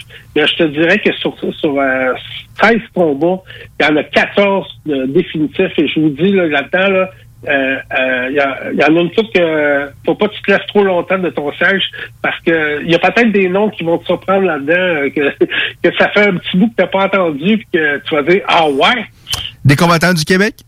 ouais les combattants du Québec des champions Est-ce que Yves Jabouin est l'un de ceux-là? non, non, non, non, non, non, non, pas Steve Jabouin, mais je parle, Yves. je parle des, des, des combattants, euh, en tout cas, euh, tu vas voir. OK, ouais. ouais. tu, vas, tu vas avoir du fun. Ben oui, il faut être patient. C'est- Daniel, je comprends ça. euh, Ouais. Aucun souci. Euh, Peut-être un, un dernier nom euh, québécois qui me vient en tête, euh, puisqu'on a évoqué les 125 livres. Yannis Sherbatov, est-ce qu'il y a eu des discussions? Yannis Sherbatov, je ne pense pas qu'il y ait eu de discussion pour être bien honnête. C'est quelqu'un Ok. que j'adore, j'adore, j'adore, j'adore. Je je penserais pas qu'il y ait eu de discussion. Euh, les 125 livres, je vais vous dire c'est quoi. Euh, pas notre problème, parce que c'est pas un problème du tout, mais euh, dans les 125 livres, la, la, la catégorie va être hyper, hyper, hyper forte. Mais c'est tous des combattants qui ont en bas de 5 combats. Et nous, on peut pas mettre un combattant... Euh, Oui, non, je comprends. un Charbatov qui est, je pense qu'il est 8-1 ou 8-2 contre un gars qui commence un, un, un Pierre Tivierge. Tu sais, je vous donne un exemple, là, à 1-0, on ferait pas ça, là. Mais par contre, la catégorie 125, le talent pur, les Adam Sacco, euh, euh, les Tommy Morrison, c'est des c'est des futures vedettes, là, des vrais, vrais, vrais vedettes. Quand vous allez les voir, vous allez tomber en amour avec eux. Et ça va être une catégorie qui va être euh, à couper le souffle. Euh, Moi, j'ai- j'ai 165, ça j'ai- va être j'ai fort. beaucoup aimé ma discussion avec Tommy euh, Morrison, qui s'est dit Ouais. prêt, lui, à affronter n'importe qui qu'on va lui, lui présenter. J'aime ce discours-là. Oui, mais ça, c'est tous les combattants qui ont été signés. Ça, je veux te le dire aussi, là. Tous les combattants, à part deux, euh, qui ne pourront pas s'affronter. Je vais te le dire pourquoi. Parce que c'est. Il y en a un, c'est le coach, puis l'autre, c'est l'élève. Tout simplement. Euh, sinon, euh, mais tout le monde va tout le monde va s'affronter. Euh, C'était une euh, une condition primordiale. Souvent, on entend ben, les gens s'entraînent ensemble. Je pense que la, la, la, la qualité des, des combattants ici, on, on peut pas. Euh, si on fait ça, il y aura pas personne qui va se battre avec personne. Mhm. On sera pas plus avancé, il y aura aucun gala. Alors, tout le monde était d'accord là-dessus. Euh, tout le monde, tout le monde qui sont dans la catégorie vont devoir se battre contre les autres dans la même catégorie.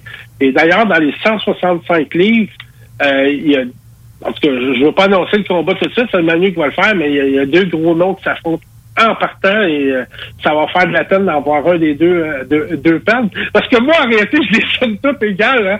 Fait que euh, je veux pas voir personne perdre. Tu sais, toi, tu parles souvent de la boxe anglaise. Moi, c'est quelque chose que, que si jamais je serais capable d'instaurer, mais je veux pas instaurer, mais tu sais, mes, mes, mes, les, les Hum, Daniel, je pense que t'en vas dans une mauvaise direction, là. Oui, mais je les, je les aime toutes égales. Fait que ça, c'est- je, je me sens triste d'en voir un perdre. C'est juste ça que je veux dire. C'est pas grave, c'est ma nature humaine. Pour l'instant, à 165, les, les deux ceux que, les deux seuls que je vois, c'est Guillaume de Lorenzi et Kevin Généreux, mais c'est pas le combat dont tu parles, hein? Moi, moi, je, je te réponds pas à ça.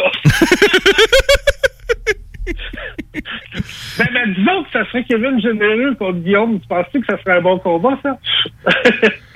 Euh, je sais que Guillaume nous avait dit qu'il voulait pas affronter de Québécois, mais euh, je pense pas qu'ils se sont vraiment croisés ces deux-là. Non, ce serait intéressant parce que Guillaume, le, le problème avec Guillaume, c'est que lui, c'était une véritable brute, mais ça fait quand même sept ans qu'il ne s'est pas battu et c'est pas sept ans parce que euh, euh, Non, non, il a fait d'autres sports. C'est ça, il- on en a parlé, il nous en a parlé avec lui. Tu sais, c'est quand même, il a traversé une période ultra compliquée et là, il revient sept ans plus tard.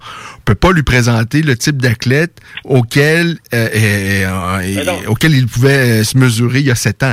Il faut, Mais, Je parle de ben- Guillaume, là. Guillaume, c'est un vrai de vrai, ce monsieur-là. C'est un vrai monsieur, là.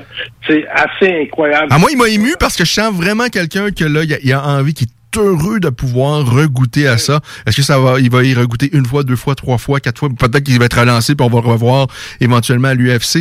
Les chances sont quand même euh, minces parce qu'il est rendu à 36, 37 ans, mais c'est pas impossible. Mais je pense que lui, il fait ça surtout parce que il a envie de ça puis il veut regoûter à ça. La flamme. Ouais. a encore la flamme à l'intérieur de lui. C'est le fun, les objectifs aussi qu'il s'est donné, comme tu te dis. Tu sais, lui, il va pas une carrière tout de suite à l'UFC. Lui, ce qu'il veut, c'est se concentrer, faire un combat à la fin, Mhm. Voir comment il se sent. C'est un gars que tu vois qui a une super belle maturité. Puis je, je trouve c'est honorable. Et euh, on va le voir d'ailleurs la, se- la semaine prochaine, on organise une séance photo pour tous nos, euh, nos combattants. Et euh, on- ça va être assez intéressant. J'ai hâte de voir les gens là. Ben, magnifique. Je pense qu'on a fait un beau tour, Daniel. Est-ce qu'il y a quelque chose que tu aimerais dire? une question que Ben- j'aurais dû te poser que je n'ai je n'ai pas fait? Ben, en réalité, ce que j'aimerais te dire, c'est que j'ai bien hâte qu'on annonce les, les, les suites. euh. Ben, en gros, c'est que, comme j'ai dit, les signatures finissent le 30. les deux semaines d'après, on va on va travailler très fort sur nos contrats de télévision. Alors d'ici deux semaines, on va essayer de, de, de régler certaines choses euh, qui vont euh, permettre aux, aux combattants d'être heureux aussi, de se faire voir aussi ailleurs. Euh, on va on va aussi compléter certaines euh, affiliations, ben, partenaires, des partenaires, des, des commanditaires, mais moi je vois ça plus des, comme des partenaires, euh, des, des partenaires pour 18 mois. C'est-à-dire que nous, on cherche pas des commanditaires par événement, euh, on cherche une- une- un partenariat pour leur prouver qu'est-ce que nous, on peut leur apporter. Euh, parce que souvent, un événement, des fois, c'est c'est éphémère, tout ça. on, on veut, on veut se baser sur 18 mois. On veut apporter une stabilité aussi. Euh, après ça, on, on, on va avoir une super équipe de production. Et j'ai hâte de t'an- t'annoncer nos commentateurs aussi, qui va peut-être te surprendre. parce que ça, c'est une petite chose aussi qu'on va faire, qui, est- qui est dans le domaine un peu euh, abstrait un peu au combat. Mais ce que je veux dire, c'est que nous, on va vendre nos... euh, on va le vendre clé en main. Euh, no- notre, no- no- nos galas qui vont aller euh, ailleurs, là, je peux pas te nommer où, là, mais ils vont être clés en main. C'est-à-dire que le, la station vont, vont l'acheter clé en main et vont décider du nombre d'heures ou euh, de minutes qu'ils vont, vont présenter ça sur leur chaîne. Mais ils n'auront pas de, de commentateurs à payer, ils n'auront pas de truck à envoyer. C'est nous qui vont s'occuper de ça. Et on va, on va le vendre clé en main. Alors, on a, on a trouvé trois animateurs assez incroyables euh, qui vont euh, qui vont mettre de la vie dans- sur nos sur nos cartes et, euh, et on va travailler fort aussi avec Eric Mort qui nous donne toujours des bons conseils aussi pour me pour nous améliorer puis trouver des bons partenaires aussi là-dessus. Alors, magnifique. On a fait un beau tour. Un grand merci, Daniel. Et puis, ben, on se tient au courant sur euh, la suite des choses. Ben, merci beaucoup, Ken, de m'avoir eu. Et la semaine prochaine, comme je vous dis, on va être prêt à annoncer la carte. Parfait. Alors, on espère pouvoir parler soit à toi ou à Manu, donc, euh, la semaine prochaine pour les détails de cette carte. Passez une belle journée à tout le monde. Salut, à bientôt. Bye. Merci. Bye. 16h55, vous écoutez La Voix des guerriers. Petite pause, on revient pour la suite des choses. On a bien des choses à discuter. Bellator, UFC, euh, tatati, tatata, oui, tout ça. Juste pour vous. Au retour de cette pause. Au dépanneur Lisette, on prend soin de la bière et des gens qui vont la chercher. Oui, parce qu'on est toujours en train d'innover. Ça, c'est prendre soin de la clientèle. D'ailleurs, Jules, qu'est-ce que vous avez fait récemment là, pour nous aider? On a mis des passés de couleurs sur toutes les bières pour vous simplifier la vie. Pour du monde euh, comme vous, là, les gars. Hey, ça, c'est cool, des nouvelles pastilles pour nous aider dans nos recherches. Un nouveau frigo pour plus de choix de bière. Pas le choix d'aller faire un tour. 354 Avenue des Ruisseaux, à Pintendre. Dépanneur Lisette. Bien en passant, là, y a pas juste de la bière. Tu es tanné du télétravail, épuisé d'être enfermé chez toi? Weedman Entretien de pelouse embauche en ce moment.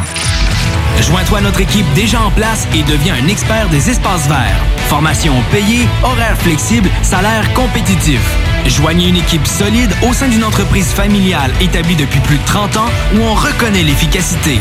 Weedman Entretien de pelouse vous attend. Pour postuler, weedman.com. L'été s'installe, puis en même temps que l'été, ben, reviennent les classiques. Et quand on parle de classiques, on parle de rafraîchissantes crème glacée et de délicieuses poutines. Quand une de ces deux enveloppes prend, mais il y a une seule place pour ça, c'est Fromagerie Victoria. Fromagerie Victoria est le seul bar laitier de la région à avoir un service au volant. Et on l'entend, même les vaches sont. On va se le dire, la vie est pas mal plus belle avec du fromage. Authentique et familial depuis 73 ans. Fromagerie Victoria. Salut, c'est Babu, c'est le temps de rénover. Toiture, portes et fenêtres, patio, revêtement extérieur. Pensez DBL. Cuisine, sous-sol, salle de bain, pensez DBL. Dépassez vos attentes, respectez votre budget et soyez en paix avec une équipe engagée. Groupe DBL cumule plus de 40 ans d'expérience et recommandé CAA, certifié APCHQ et membre de l'Association de la construction du Québec. Planifiez vos projets dès maintenant en contactant Groupe DBL au 418 681 2522 ou en ligne à groupedbl.com. Aubainerie débarque aux Galeries Chagnon de Lévis. Vivez l'expérience de notre tout nouveau concept et rafraîchissez la garde-robe de votre famille pour le printemps. Aubainerie, maintenant 5 adresses à Québec, dont Promenade Beauport, Mégacentre Le Bourgneuf, Carrefour Neuchâtel, Place des Quatre Bourgeois et Galerie Chagnon de Lévis. Hey, salut la gang, je veux vous parler de Clôture Terrien. Clôture Terrien, c'est une entreprise de Québec avec plus de 15 ans d'expérience qui se spécialise en vente et installation de clôtures de tout genre. Profitez de votre cours avec une clôture offrant intimité et sécurité. Que ce soit pour une clôture en bois, en verre ornemental, en composite ou en maille de chaîne, communiquez avec les meilleurs de l'industrie au 418 473 2783. C'est pas compliqué, clôtureterrien.com. Alors, c'est terminé cette petite pause. Nous sommes de retour. Euh, si vous avez manqué le début de la programmation, nous venons de parler avec Daniel Lafont, le président de Samouraï MMA. L'entrevue va être disponible en balado-diffusion quelques minutes après cette émission, donc autour de 18h05. On va mettre le lien sur la page Facebook de La Voix des Guerriers.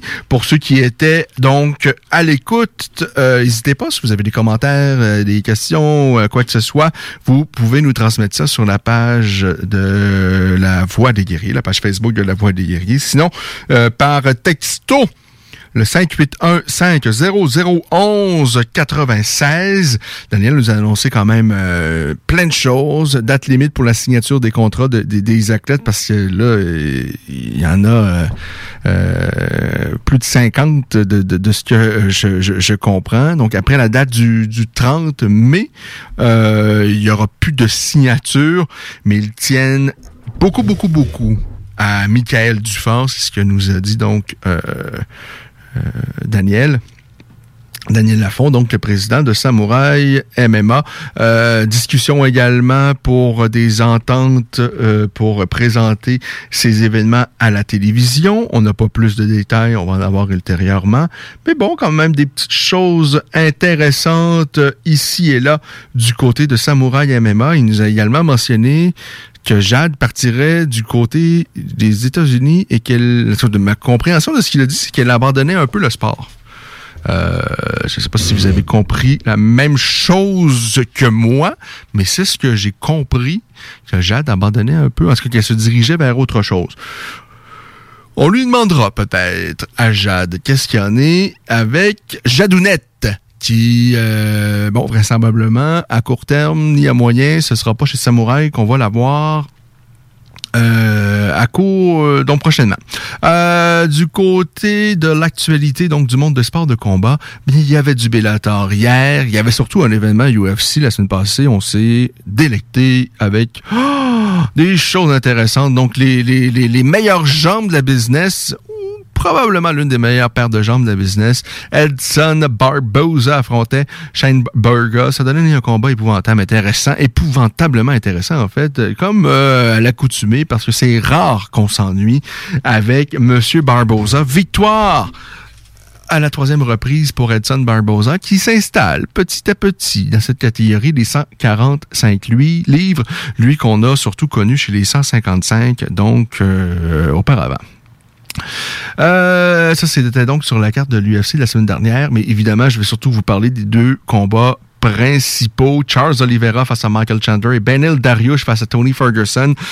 Ah là là, je suis un peu triste. D'ailleurs, c'est ce qu'on avait parlé un peu la semaine dernière, avec Tommy Morrison notamment, euh, qui était notre invité la semaine dernière. Mais Tony Ferguson, j'avais, j'ai des craintes à savoir, ben, est-ce qu'on on, on- on est en train de voir un athlète qui est en, déclin.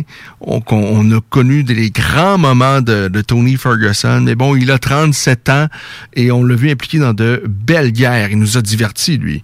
Mais ces guerres-là, à un moment donné, ça use son âme et on a, j'ai l'impression, c'est ce qu'on voit tranquillement pas vite. Bon, il y a eu évidemment cette raclée face à Justin Gaggi. C'est une défaite, mais qui en vaut quasiment 10 parce qu'il a pris beaucoup, beaucoup de coups dans ce combat. Euh, bon, par la suite, il s'est incliné face à Charles Oliveira où il s'est fait dominer de la tête aux pieds et c'est un peu la même chose qui s'est produit la semaine dernière face à Benel Dariush. Donc, euh, ben oui, pas besoin de sortir de calculette, vous aurez compris. Ça lui fait trois revers de suite pour Tony Ferguson. Le gars est courageux. Le gars, est, euh, le- le gars est un peu euh, déjanté. On l'a vu face à Charles Oliveira. Euh, qui a- il avait résisté à une clé de bras qui semblait pourtant, et non seulement qui semblait, mais qui était vraiment bien verrouillée. Il a fait la même chose face à une clé de talon de Benel Dariush. Et ça, c'est le genou qui sort garanti ou à peu près. Euh, je ne sais pas qu'est-ce qu'il en est, mais sincèrement, parfois vaut mieux accepter la, la défaite taper et ne, ne pas se blesser et de pouvoir revenir deux, trois mois plus tard. Mais dans le cas de Tony Ferguson, lui, j'ai l'impression, peu importe la soumission, il ne va jamais abandonner. Euh, on est un, peu- admiratif quand même de ce genre de comportement, mais je pense que c'est c'est pas la bonne solution. Euh, D'ailleurs, c'est drôle, hein, parce que la semaine passée, on avait parlé de Jacare, qui était également sur cette carte-là. Et je vous avais dit, Jacare, dans une compétition, euh, parce que Jacare, c'est- un des meilleurs pratiquants de Jiu-Jitsu euh, à l'UFC, euh, de l'histoire de l'UFC. Euh, lui, il a régné sur les tatamis et l'un de ses l'un de ses adversaires les plus, je dirais, les, les, emblématiques à l'époque, ben, c'était Roger Gracie. Et dans l'un de leurs affrontements sur les tatamis, donc en Jiu, euh, sort d'une clé de bras, mais pas indemne. Il s'est fait, euh, il s'est fait casser le bras. Euh, il a résisté donc à la clé de bras. Il continue. Il a gagné finalement au point. C'est, c'est ce type d'individu, Jacare. Ben, ironiquement, malheureusement, il s'est blessé. Il s'est cassé le bras encore la semaine dernière pour le, le, le- le pauvre qui n'est plus un combattant de l'UFC. Et c'est un autre qui, lui, ben, malheureusement, à un moment donné, l'âge, l'usure du temps, l'usure des combats rattrape peu importe qui vous êtes. Et je pense que Jacare, ben, manifestement, c'est le cas. Et j'avais un peu des, des craintes, des doutes là-dessus la semaine dernière sur Tony Ferguson. Et je pense qu'on a pas mal notre réponse. Il s'est incliné. Encore une fois, il s'est fait dominer par Benel Dariush. Le pauvre Tony Ferguson, ça lui fait trois revers de suite. Lui qui était sur une lancée avant euh, épouvantable. Il enchaînait les victoires. Et malheureusement pour lui, les circonstances ont fait qu'il n'a jamais eu vraiment sa chance pour la ceinture. Il y a eu à quoi 4-5 rendez-vous avec Khabib qui ont été euh, reportés. Euh, Bon, finalement, ça n'a jamais eu lieu parce que soit Khabib était blessé, soit Tony était blessé. Euh, Khabib, à un moment donné, avait pas fait le poids, avait eu des complications, s'était retrouvé à l'hôpital le jour de la pesée. Euh, on n'aura jamais eu droit à ce combat. Mais faut pas oublier que Tony Ferguson, il y a pas si longtemps, là. Tony Ferguson, il y a 2-3 ans, il était au sommet, au sommet, sommet des 155 livres au, monde. Et là, on est trois combats plus tard. Et sincèrement, on a des doutes sur euh, la suite des choses pour lui, que ça, qu'il y a en- encore des choses qu'on puisse lui proposer à l'UFC. Euh, mais du, du côté de Benel Dariush, eh bien, ça va bien. Ça va bien. Pas le combat le plus spectaculaire de l'histoire, mais il a fait les choses de façon systématique. Il a été brillant et il a gagné. Et lui, ça lui fait quand même plusieurs victoires euh, de suite. Et avant ça, il avait vaincu Carlos Diego euh, Ferreira par décision partagée, mais quand même, il est sur euh, une, deux, deux, deux, je pense que ça lui fait 5-6 victoires consécutives. Ça va très bien pour Benel Dariush, qui est évidemment bien placé maintenant dans la catégorie des poids légers. Catégorie maintenant euh, qui est contrôlée, qui et dont le règne est assumé par Charles Oliveira. Mais quel combat on a eu! Ça a été court, mais ça a été bon. Un round plus 19 secondes, ça nous donne 5 minutes 19, mais 5 minutes 19 où sincèrement, Oh là là là là, à toi, à moi, Oliveira qui débute euh, de belle façon, domine les premiers échanges, bon coup de pied dans les jambes, bon contrôle au sol, prend le dos de son adversaire, finalement revirement de situation, Chandler réussit à se relever, euh, ébranle, mais solidement Charles Oliveira, vraiment là, euh, Oliveira a, a- a tenu, mais à la fin du premier round, c'était très très compliqué pour lui. Il été vraiment ébranlé. Et par la suite, euh, euh, la cloche sonne. Et Oliveira a le temps, de toute évidence, de retrouver ses esprits. Et on repart dans la deuxième reprise. My God, Oliveira est en feu, superbe combinaison et euh, Chandler s'est retrouvé au sol. Oliveira les met dans les airs avec une nouvelle ceinture à lui. C'est le nouveau tenant du titre des poids légers. Il succède donc à Khabib Nur- Nurmagomedov qui avait laissé vacante cette ceinture bel événement. Vraiment, on en a eu pour notre argent. Combat de la soirée, Barboza face à Burgos. Mais je vous le dis, euh, euh, Oliveira et Chandler, ça a été incroyable. Et c'est pas 50 000 de Bonnie, mais 75 000 de Bonnie à tout ce beau monde-là. Donc Barbosa, Burgos, Oliveira. Il y a également Tristios Jargos également, qui a un petit 75 000 de plus. Lui, il a battu. Euh, Sean Soriano pour lancer des hostilités avec un euh, Bravo Choke. Hein? Pas beau ça?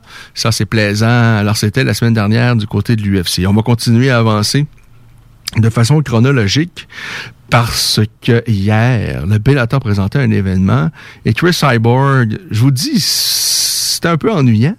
Et ça, c'est, pas comme ça d'habitude avec Chris Cyborg, mais sincèrement, on s'est pas excité. C'était pas euh, là-bas ça. Bon, d'abord, sincèrement, moi, j'étais pas intéressé à revoir Cyborg face à, face à, son adversaire euh, Leslie Smith.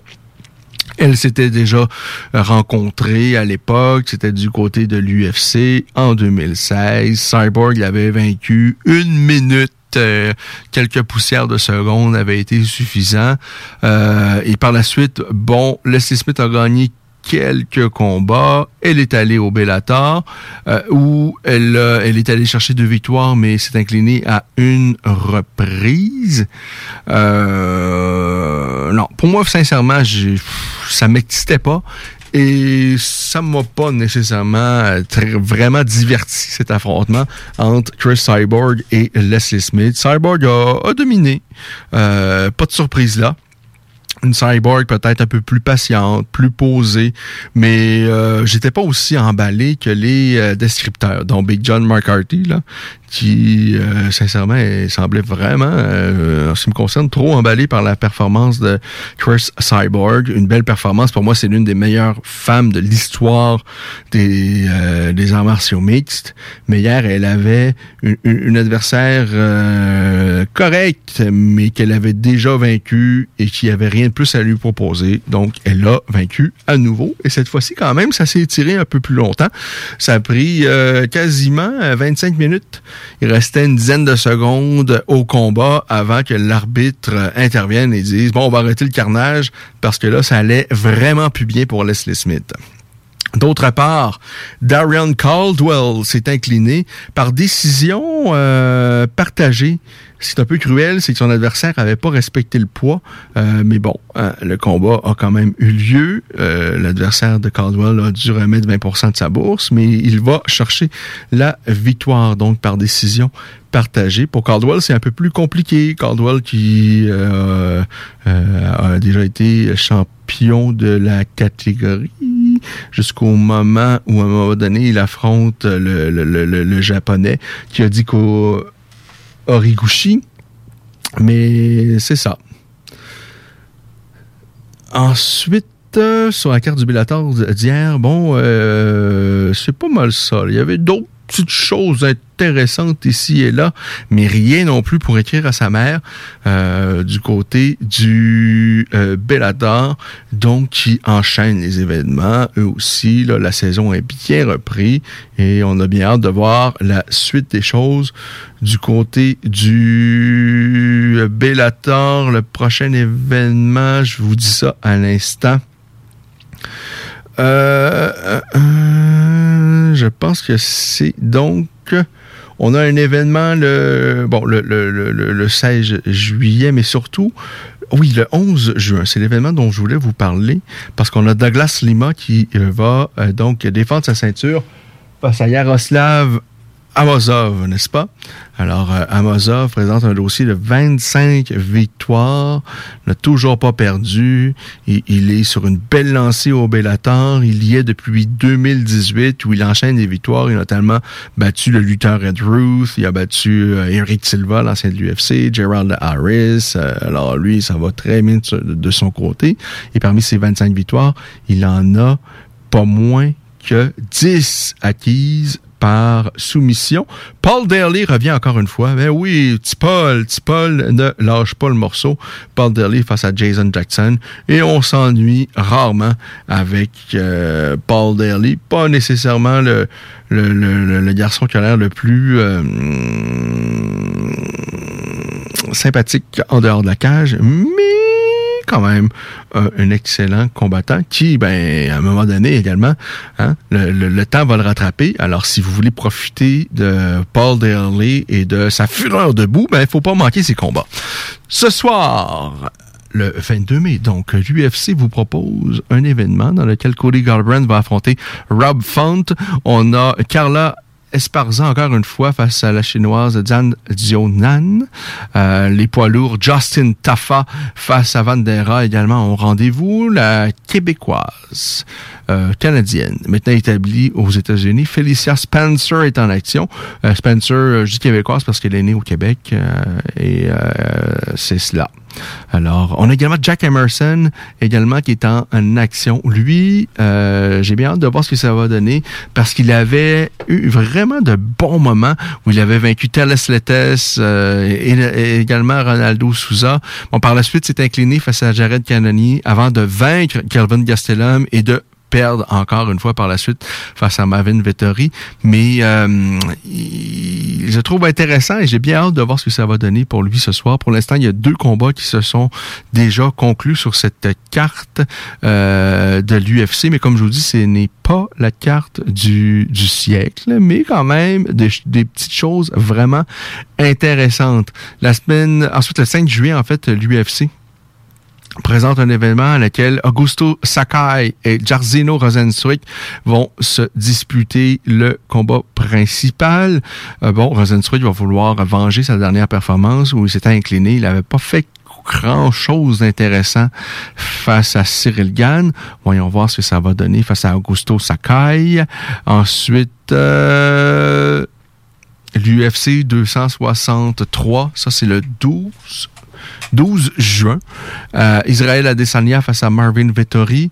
On a Delverson Figueredo face à Brendan Moreno. La revanche. Oh là là. Hey, ces deux-là, c'était disputé, mais un combat, un combat de fou où Figueredo avait défendu sa ceinture. Je sais pas si on dit avec brio parce qu'en en fait, il avait pas gagné, mais il avait pas perdu. Un verdict nul. Mais le combat avait pas été nul. Le combat avait été épouvantablement spectaculaire. Et là, on remet ça on remet ça. Moreno, Figueredo, j'ai bien hâte de voir ce que ça va donner cette fois-ci. La première fois, ça a été hum, exquis. Et je m'entends pas à moins. Leon Edwards euh, également, euh, donc prévu sur cette carte. Leon, Leon Edwards. Euh, ma foi, face à Nate Diaz, on a du Damien Maya. Ben oui, il est encore en action. On a mis Nate, euh, Leon, euh, on l'a mis Damien Maya. Mais encore une fois, lui, c'est un génie du sol. Il faut pas manquer ses combats parce que ça, ça risque d'être, euh, si c'est pas le dernier, l'un des derniers, assurément. Je veux vous parler également de Georges Saint-Pierre. Mais qu'est-ce qui se passe avec Georges? Pas toi. Pas toi, Georges. Pas toi. Eh bien oui. Georges Saint-Pierre face à Oscar de la Hoya. Eh bien oui, il y avait d'intérêt pour ça apparemment du côté de, Georges Saint-Pierre. Il y avait de l'intérêt également donc du côté de Oscar de la Hoya. Toute évidence, Oscar a besoin d'argent. Hein? Oscar, il veut... Euh, Oscar de la Hoya qui a été un grand boxeur. Et moi, euh, mon discours sera pas différent parce qu'il y a un, Qué- un Québécois d'impliqué et parce que c'est Georges Saint-Pierre. Mais j'ai toujours trouvé ce genre de croisement, de, de croisement-là d'un ridicule consommé. Euh, et j'en vois pas plus l'intérêt à l'heure actuelle. Oscar de la Hoya, dernier combat en 2008, il a, euh, il a quel âge, bon vieux Oscar de la Hoya, euh, qui a été un grand, grand boxeur. Et, sincèrement, euh, j'ai été très étonné de voir que Georges Saint-Pierre voulait affronter Oscar de la Hoya. Très, très, très, très, très surpris. Il en a 48, donc il a 8 ans de plus que Georges, Oscar de la Hoya. Euh, pour moi, Georges est quasiment irréprochable dans la cage, en dehors de la cage depuis le début de sa carrière. Quelques petits écarts, euh, erreurs, euh, euh, comme tout le monde, mais franchement, feuille de route. et, et de voir que Georges Saint-Pierre, à l'instar de d'autres athlètes, bon, en tout cas, je, vous dis, j'étais très surpris de voir, euh, de voir ça. Et là, il y a Dana White qui s'interpose, mais moi, avant que Dana White s'interpose, il me semble que le bon goût juste le bon goût fait en sorte que ce combat-là aucun intérêt. Moi, j'ai aucun intérêt. Aucun intérêt. J'ai eu une petite. euh, euh, pour Mike Tyson, j'ai aucun intérêt. Mais je vais pas vous mentir, face à Roy Jones, parce que là, c'est comme si on nous disait, on va, on organise un concours d'habileté là, et c'est Mario Lemieux face à Wayne Gretzky, juste un soir, un petit concours comme ça. C'est sûr qu'on est curieux, on va regarder. Mais c'est un peu la même chose parce que bon, Roy Jones a été possiblement le meilleur de sa génération euh, pendant certains, euh, pendant une période. Le problème, c'est qu'il a étiré sa carrière trop longtemps. Euh, et, Mike Tyson, écoutez, lui, c'est incroyable ce que Mike Tyson il a fait. Du haut de ses, même pas six pieds, là. il faisait cinq pieds, peut-être 11 pouces ou, mm, dans ces eaux-là. Un tout petit homme, mais trapu et hyper explosif. Des mouvements, vraiment, lui, il est arrivé et ah, il a changé là, ce sport-là.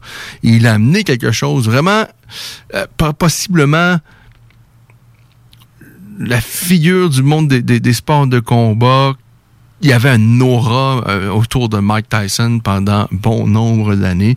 Bon, malheureusement, ça s'est mal terminé. Et là, ben Mike, euh, on a l'impression qu'il a besoin d'argent. Alors là, il veut faire une tournée et affronter, faire des petits combats ici et là, mais aller chercher le pactole quand même. Moi, j'ai aucun intérêt là-dessus. Euh, et, je trouve ça triste. Si Georges veut euh, jouer maintenant à, à cette game-là, face à Oscar de la Hoya, je suis déçu. Et bon, Dana White qui s'interpose parce que, bon, euh, écoute, euh, Georges est encore sous contrat et on veut pas donner de l'air à ses compétiteurs. Moi, euh, je vous dis, je peux comprendre ça. Mais de toutes les façons, j'ai aucun intérêt à ça. Et si Georges, et, et- c'est drôle parce que Georges arrête pas de dire depuis quelques années qu'il aime pas se battre, qu'il a jamais aimé ça, qu'il aime pas ça, que c'est pas le moment qu'il aime ça, qu'il aime euh, de combattre. Ça, je trouve ça, euh, je- moi, j'ai à, à peu près aucun conseil à donner là. Je suis pas, euh, je suis pas Randy Couture, mais il me semble qu'humainement, si j'avais un conseil à dire à un jeune qui veut, euh, qui, qui veut euh, éventuellement, qui aspire à faire carrière dans ce sport-là, ben je, je lui dirais, si t'aimes pas ça, oublie ça passe à autre chose. Si tu fais, si t'aimes t'entraîner et tout ça, et que combattre, c'est, c'est pas un moment que t'apprécies, ben, fais juste t'entraîner puis oublie le combat. T'as pas à, tu sais, il y a- des métiers que tu peux faire sans nécessairement aimer, mais à un moment donné, il faut mettre. euh, faut- amener à, manger sur la table, mais de pratiquer un sport comme euh, les, sports de combat, si t'aimes pas ça, fais pas ça. Parce que, un, il n'y a pas d'argent vraiment à faire. C'est rarissime. là. Les athlètes qui font beaucoup d'argent, d'abord, il faut être hyper talentueux, et je pense pas que tu puisses le faire sans vraiment aimer ça il semblerait que Georges soit une exception. Lui dit qu'il aime pas ça. Moi, je crois. À ce moment-là, c'est quoi l'idée à 40 ans de te lancer dans un sport euh, comme la boxe anglaise pour affronter Oscar de la Hoya? Je ne comprends pas. Je ne comprends pas. C'est un Georges Saint-Pierre qui était l'une de ses grandes forces en arts martiaux mixtes, c'est que Georges euh, misait sur les points faibles de son adversaire. Georges, c'était pas le genre à s'obstiner, à se dire Bon, ce soir, j'affronte un spécialiste debout, je vais essayer de le battre à son propre jeu. Non, c'était pas ça, Georges. Georges, euh, il affrontait quelqu'un qui était plutôt confortable debout, il l'amenait au sol. Lorsqu'il a affronté Dan Hardy, Georges n'a pas décidé de faire un combat de kickboxing ou de boxe face à Dan Hardy, il l'a amené au sol, il a tordu le bras dans tous les sens, et là, on s'est aperçu que Dan Hardy avait des articulations pas comme les nôtres parce qu'il tapait pas. Mais quand même, Georges l'a dominé. Euh, mais au. Lorsque Georges affrontait un, génie en lutte ou un expert au sol, euh, bon, lorsqu'il a affronté Jake Shields, par exemple, ou un Josh Koscheck, euh, qui était très fort en lutte, ben, il l'a battu, euh, Josh, quasiment seulement avec son jab. Mais Georges, c'est pas un boxeur. Si Georges a encore envie de combattre, je pense qu'il y a des choses intéressantes qu'on pourrait lui proposer à l'UFC. Pourquoi pas? Mais de vouloir affronter Oscar et tout ça, tombe dans dans des idées là un, peu comme Anderson Silva là Anderson Silva durant qu'il régnait arrêtait pas de, de- de parler de la possibilité éventuellement d'affronter Roy Jones et tout ça moi c'est ce genre de croisement que, que- dont j'ai aucun aucun intérêt. Euh, lorsque je vois un combat d'arts martiaux mixtes, ce que j'adore, c'est qu'il y a tellement de possibilités. Et là, de, de, de vouloir après ça, de voir ces athlètes se limiter à la boxe anglaise face à des gars qui s'entraînent en boxe anglaise, qui se sont entraînés en boxe anglaise toute leur vie. Euh, pensez-vous vraiment avoir, pensez-vous vraiment que Georges Saint-Pierre, bon, un score de la Hoya vieillissant, un score de la Hoya qui a peut-être été, euh, Hoya qui est pas qui, est plus petit quand même que Georges, mais même ceci étant dit, je pense score de la ça dépend dans quelles conditions physiques il arriverait. Bon, euh, je vois pas Georges le battre, mais de toutes les façons, j'ai même pas envie de me poser la question. Alors ça, c'est pour euh, Georges Saint-Pierre. Ça m'a déçu, ça m'a déçu. Et ça m'a surtout surpris de voir Georges mêlé à ce genre de combat inintéressant-là. Vraiment, euh, très surpris. Bon, euh, Charles Jourdain, Marc-André Barriot, on n'a pas encore le nom de leur, adversaire, mais on a bien hâte. Ils vont découdre cet été. Retour dans la cage pour les euh, deux messieurs. Euh, ensuite de ça, Ensuite de ça, ben, je vous dis, c'est quasiment la fin de cette émission, parce que par la suite, c'est la voix de Rufus pour la dernière demi-heure. Mais je vous dis, vous avez manqué notre discussion avec le président de Samouraï MMA. Vous allez pouvoir la retrouver en balado-diffusion. Simplement vous rendre sur le site de la station, le 969fm.ca. Vous pouvez également vous rendre sur baladoquebec.ca et à peu près toutes les plateformes inimaginables de, de podcast là, où vous allez pouvoir retrouver et La Voix des guerriers, et d'ailleurs toutes les émissions de la programmation de ces JMD. Et euh, sincèrement, une programmation, il y en a pour tous les goûts. Là, je regarde ça, là. Le, sa- le samedi, les émissions qui nous précèdent, il y a Zone parallèle et Zone insolite. Ça parle euh, d'extraterrestres, de trucs comme ça. Euh, ensuite, il y a la, avant ça, il y a la bulle immobilière. Il y, en a vraiment pour tous les goûts. Après nous, c'est le Party 969. De la musique euh, pour vous faire danser. Euh, même tout seul à la maison, je vous dis, le 969, le Party 969 euh, va pouvoir... vous allez quasiment pas vous rendre compte qu'on est encore sous le sous le coup d'un couvre-feu au Québec. On est sur le dernier mille de ce couvre-feu-là. Euh, quelques jours encore. Alors, avant de conclure pour le volet des sports de combat et de passer à la voix de Rufus, ben, j'ai envie de vous euh, parler évidemment un peu de hockey parce que les séries éliminatoires de la Coupe Stanley, ben, elles ont commencé.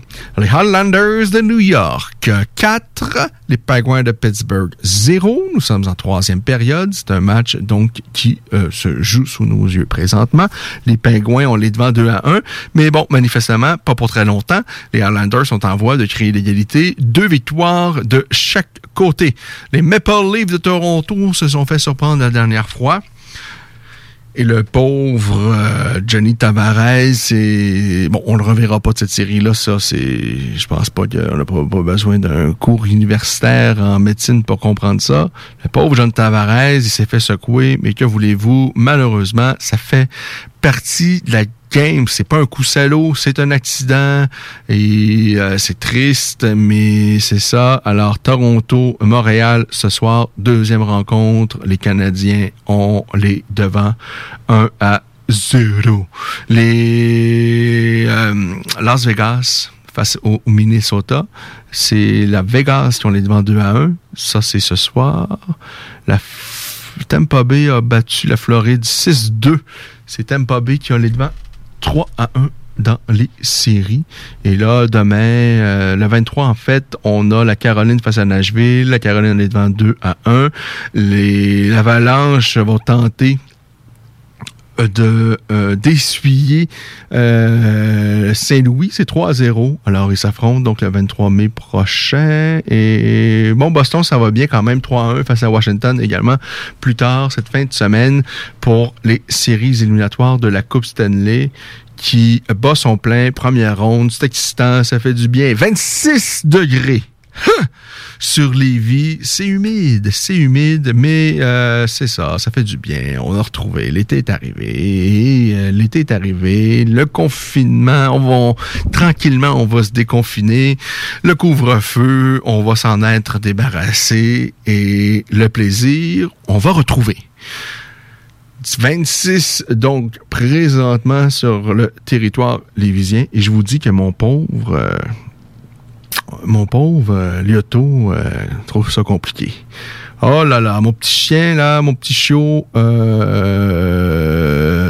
ça va être compliqué l'été, je, m'aperçois de ça. j'ai déjà eu des bulldogs américains dans le passé, mais lui, ça me semble moins tolérant euh, à cette chaleur, cette chaleur, cette humidité. Mais demain, euh, demain, euh, il va y avoir quelques averses, 18 degrés. Et là, c'est magnifique, fin de semaine de trois jours. Moi, je suis heureux. C'est tout ce que je veux dans la vie, moi, des fins de semaine de trois jours. Et lundi, c'est congé. Congé!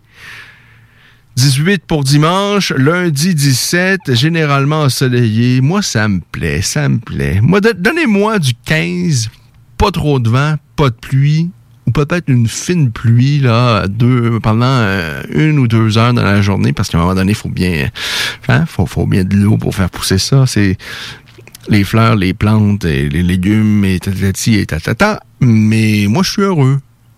Donnez-moi 30, je vais le prendre également.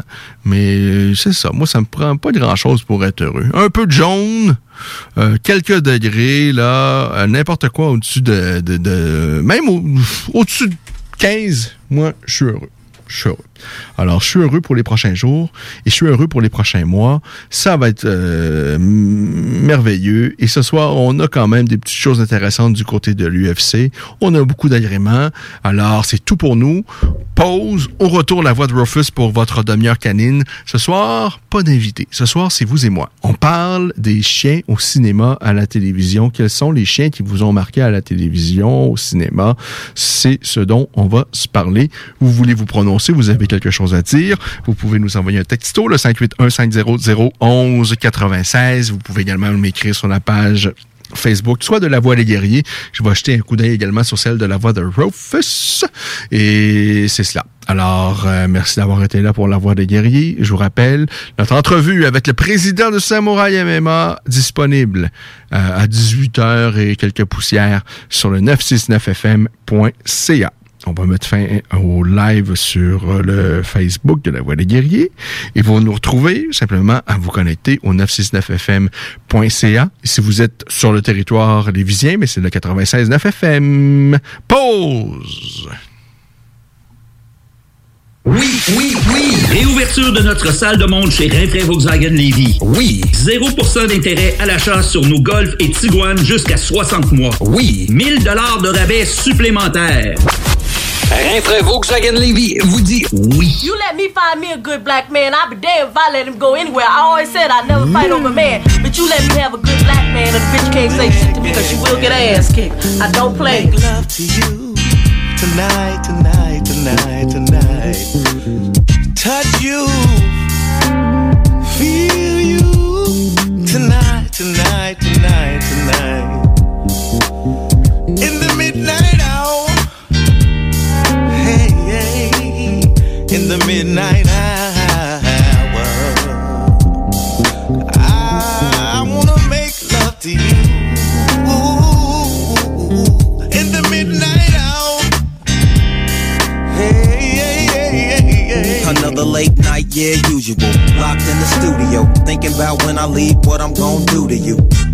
dirty all night while I'm mixing records. It's 11:30. Don't worry, I'll be there in a second. Forget getting purdy, baby, just get naked. Put on some old school grooves, a Marvin Gaye record, or Teddy P. Close the door, I love TKO. Play the whispers in the OJ's, it's on for show. I remember when I used to be a youngin'. First time I heard Betty write it made me feel something. Tonight, tonight, let's do what you like. Sip some Dom Perignon, a little candlelight. I got the whipped cream and strawberries, take a bite. Gonna have to call in sick, cause it's gonna take all night. Then early in the morning, I'ma tap it right. You make me wanna get married, I'm just playing In the psych. midnight hour. Hey, hey, in the midnight hour. I wanna make love to you.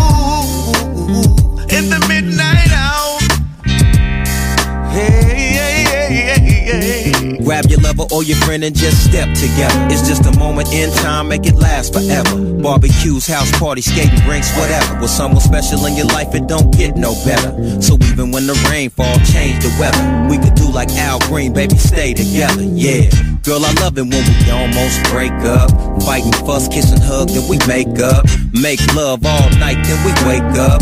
Early morning sunshine through them bedroom blinds. Folks smile, cause I'm yours and you still mine. Cause real talk every day ain't Valentine. Somehow, some way, we do just fine. So remember when I'm gone out there on the grind, and you at home all alone with me on your mind, I'm just a call away. In the midnight hour. In the midnight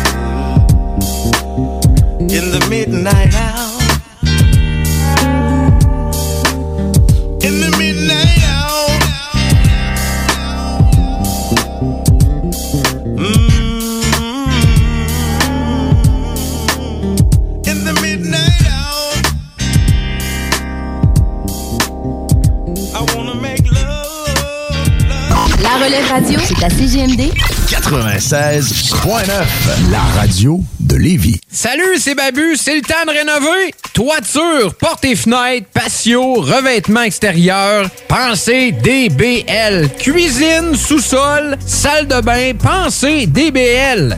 Dépassez vos attentes, respectez votre budget et soyez en paix avec une équipe engagée. Groupe DBL cumule plus de 40 ans d'expérience et recommandé CAA, certifié APCHQ et membre de l'Association de la construction du Québec. Planifiez vos projets dès maintenant en contactant Groupe DBL au 418 681 2522 ou en ligne à groupedbl.com. Pour vos besoins mécaniques, vous cherchez évidemment la plus haute qualité pour les pièces et le travail, en même temps que des prix décents. Avec Garage Les Pièces CRS, c'est toujours mieux que décent. C'est les meilleurs prix et leur expertise sera précise, leur travail scrupuleux. C'est ça que vous cherchez pour la mécanique depuis si longtemps. Garage Les Pièces CRS. Les pièces CRS. Découvrez-les, Comme des centaines qui l'ont déjà fait, vous le recommanderez aussi. Garage Les Pièces CRS, 527 rue Maurice-Bois, Québec, 681 4476. 681 4476. Bernatchez Plamondon Avocat. Le droit, c'est la combinaison des règles de longue date et l'intégration des développements d'une société en changement constant. Combinant tradition et jeunesse avec 50 ans d'existence et une équipe jeune et dynamique qui est là pour vous guider dans vos questionnements et vos besoins de représentation. Offrant des services en familial, criminel et droit civil général, Bernatchez Plamondon, c'est des professionnels juridiques qui combinent accessibilité et originalité. Bernatchez Plamondon Avocat. 88 462 1010 à avoc.ca sur Instagram et Facebook. Alors, euh, c'est parti pour la voix de Rufus. C'est comme ça maintenant depuis de- le début de la nouvelle année, nouvelle formule. 1h30 de sport de combat et la dernière demi-heure place à une demi-heure canine où on parle chien. Au cours des euh, dernières émissions, on a eu la chance, le privilège de recevoir vraiment des invités vraiment hyper intéressants, mais ce soir, ce sera seulement vous et moi. Vous avez des euh, questions, des commentaires, quoi que ce soit par rapport aux chiens, vous pouvez nous envoyer des textos 581 500 1196. Si vous avez un éleveur, un invité à nous suggérer pour les prochaines semaines, on est preneur également. Euh, on a vraiment beaucoup de plaisir parce que vraiment, on parle à des gens passionnés. La semaine dernière, à Madame Wina Lachance, euh, vous pouvez réécouter ça en balado diffusion. D'ailleurs, allez sur la page Facebook de La Voix de Rufus. Tous les liens sont là. Euh, Martin Le Tendre, à qui on a parlé à quelques reprises de Au nom du chien. D'ailleurs, je vous recommande, dès que vous avez quelques minutes, allez naviguer sur son site web Au nom du chien. C'est un spécialiste en, alimenta- en alimentation canine. Il y a vraiment des choses intéressantes.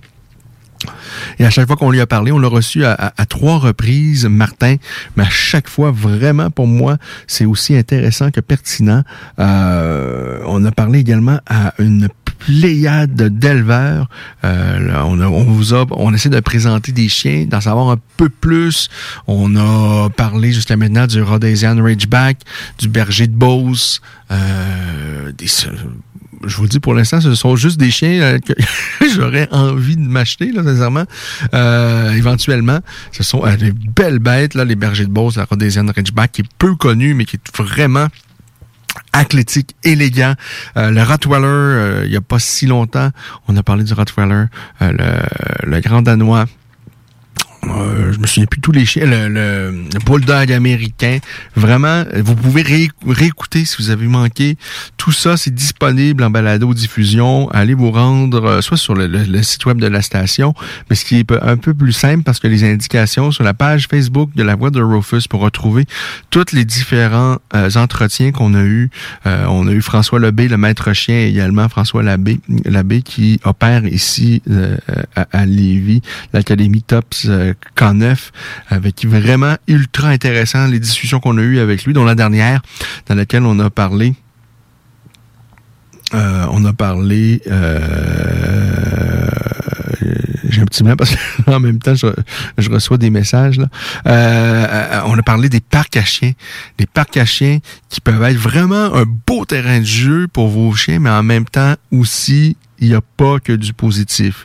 Si vous avez manqué ce passage-là, je vous invite à aller réécouter euh, donc le, dernier passage euh, donc de François Labbé.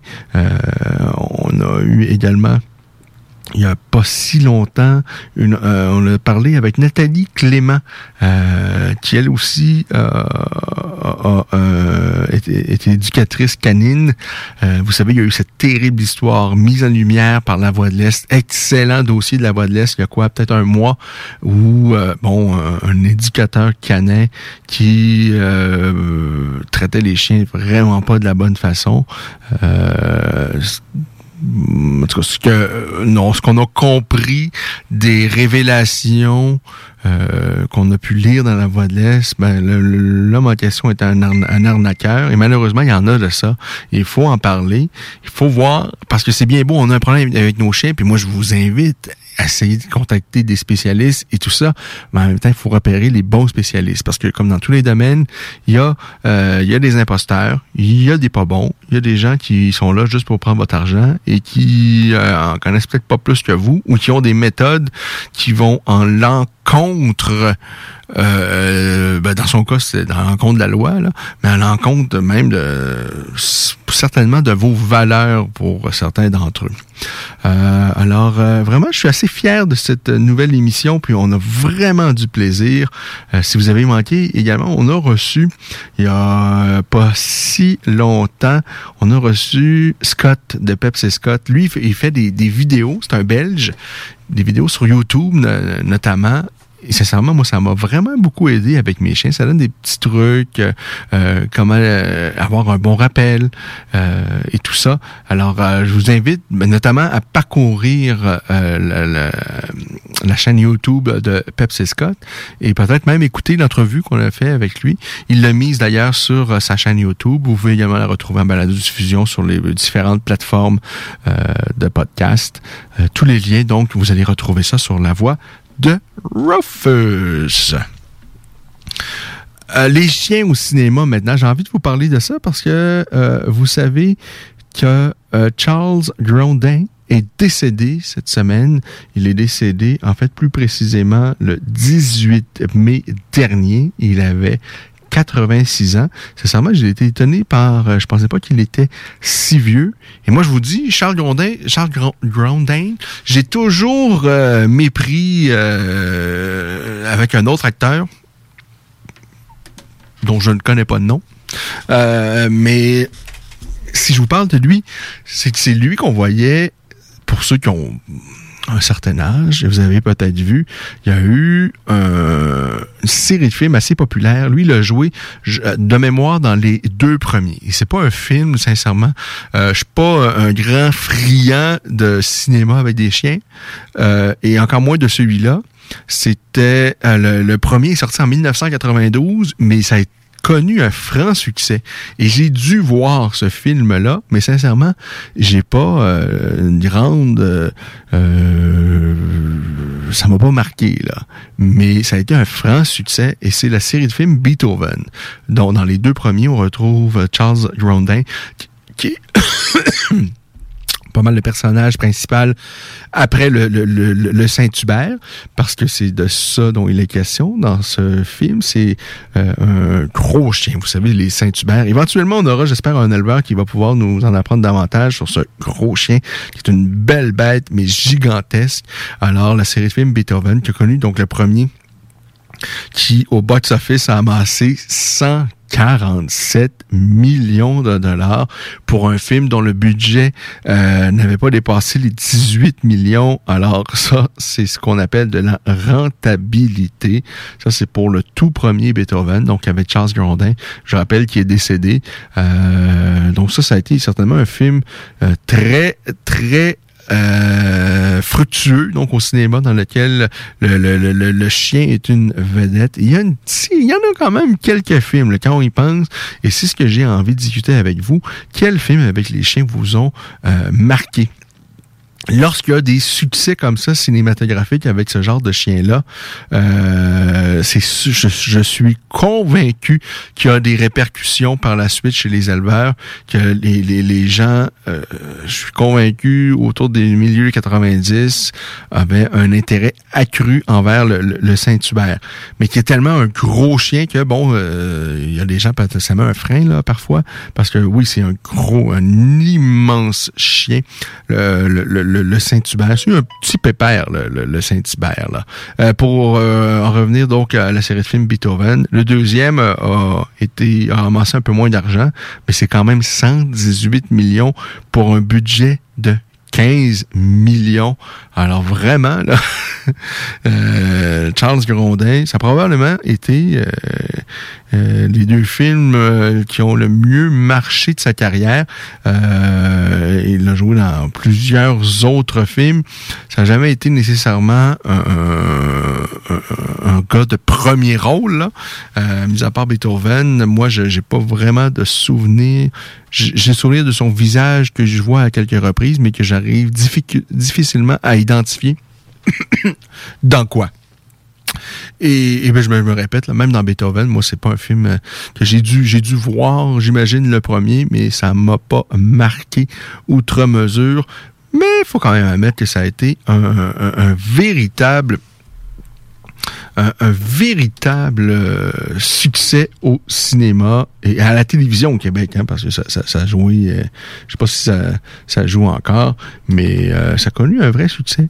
Ça a connu un, vrai succès. Et vous savez quel autre chien, moi, qui a marqué mon enfance, et c'est une série canadienne, et ça s'appelait Le Vagabond.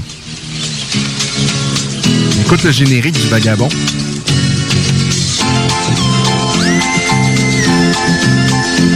Il est une voix qui m'appelle et m'attire.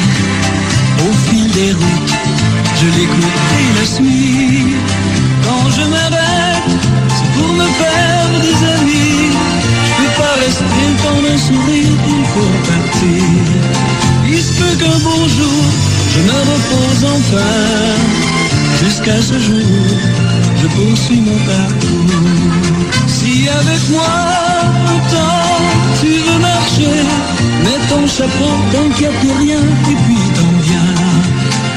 Peut qu'un beau jour, je me repose enfin. Jusqu'à ce jour, je poursuis mon parcours.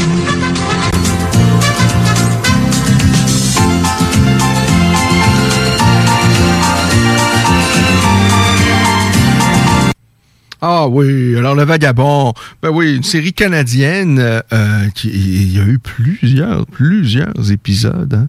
114 épisodes, 6 saisons, ça a joué de 79 à 85. Mais bon, par la suite, il y a eu évidemment une euh, plusieurs reprises, parce que je l'ai sûrement prise moi un peu plus tard que ça quand même. Euh, et ça m'a, j'ai beaucoup de souvenirs de ça. Euh, J'avais bien aimé, je sais, sais pas si ça a bien traversé l'époque, probablement pas, Mais moi, j'a- j'avais vraiment aimé cette série Le Vagabond, donc. Ah oui. Et il y a plusieurs acteurs hein, qui ont eu euh, des petits rôles qui ont passé ici et là. Quelques acteurs euh, canadiens quand même euh, bien connus, dont Michael Ironside, probablement qui doit- devait jouer un ripou. Michael Ironside que vous avez vu là, dans plein de films. là, une gueule, là, une gueule de méchant garçon. Euh, je me souviens plus euh, qu'est-ce qu'il a, qu'est-ce qu'il a pu faire dans le vagabond. Mais comme ça, je miserais sur un ripou. Parce qu'il avait un peu la phase de l'emploi, Michael Ironside. Un, un bon acteur quand même qui a eu euh, quelques rôles ici et là, ben, plusieurs rôles en fait aux États-Unis, ici, euh, même joué dans une série québécoise à un moment donné. Alors, euh, c'est ça. Un film, moi, qui m'a euh, marqué, c'est Turner et Hooch avec euh, Tom Hanks. À l'époque, euh, Tom Hanks jouait dans plusieurs comédies. Il y a eu une, une pléiade de comédies, là, rien trop compliqué avec euh, bon après ça évidemment ça a pris une ampleur différente. La, la carrière de, euh, de Tom Hanks et euh, il a joué dans de grands drames euh, un acteur oscarisé oscarisable et, et, et tout et tout et tout.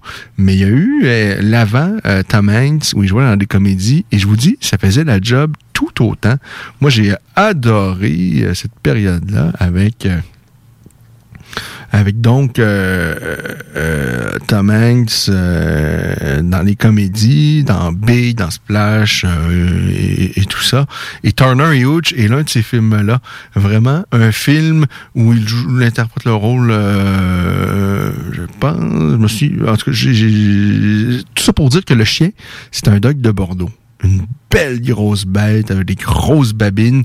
Et euh, ce qui est bien dans ce film-là, c'est que je pense que euh, on comprend à quel point les, on, peut avoir tellement de belles relations avec les chiens, mais c'est c'est pas juste parfait. Et on le voit, il dévore le banc de son auto et tout ça, met de la bave partout. Euh, vraiment, c'est un, un, film dont j'ai de beaux souvenirs, une belle relation qui s'installe dans le film entre Tom Hanks et ce chien, qui est un dog de Bordeaux, le gros dog de Bordeaux. Euh, dans, la guerre des tucs, le chien, je pense à l'instant euh, de Beethoven, c'est un Saint-Bernard également. Euh, et, et un des films, moi je, je vous dis, je suis pas nécessairement euh, friand de, des films dans lesquels il y a des chiens là, nécessairement. C'est pas euh, c'est pas ce que je recherche. là. Pas parce qu'il y a un chien dans un film que je vais euh, tout faire pour ne pas le rater. Là. Mais il y a un film qui a eu beaucoup, beaucoup de succès. Et je vais vous mettre la, la bande-annonce de ce film-là. Euh, sincèrement, je vous raconterai le, le synopsis, puis ça a l'air plate, plate, plate, plate, plate. Euh, mais j'ai pleuré comme une gamine dans ce film-là. Voici le nouveau. Alors, on va écouter ça dans quelques instants. Euh, c'est un film dans lequel il y a Richard Gere, et c'est un remake, parce qu'à la base, c'est un film japonais, tiré également d'une histoire vraie qui s'est déroulée au Japon.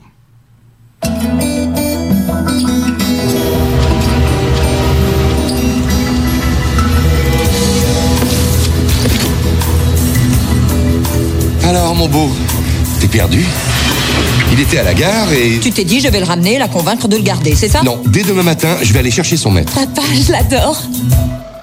Il a un nom, ce petit chien? Oui, invité temporaire.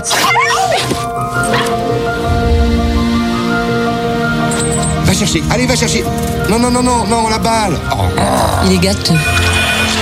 Le chien a trouvé un maître, je suis vraiment désolée. oh. Faut que j'aille travailler. Allez, rentre à la maison.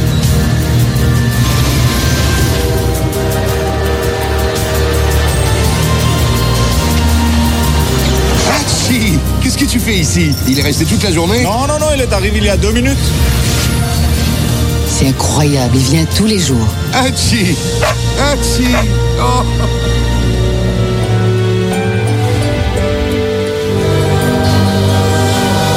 Il ne faut plus l'attendre maintenant. Il ne reviendra pas.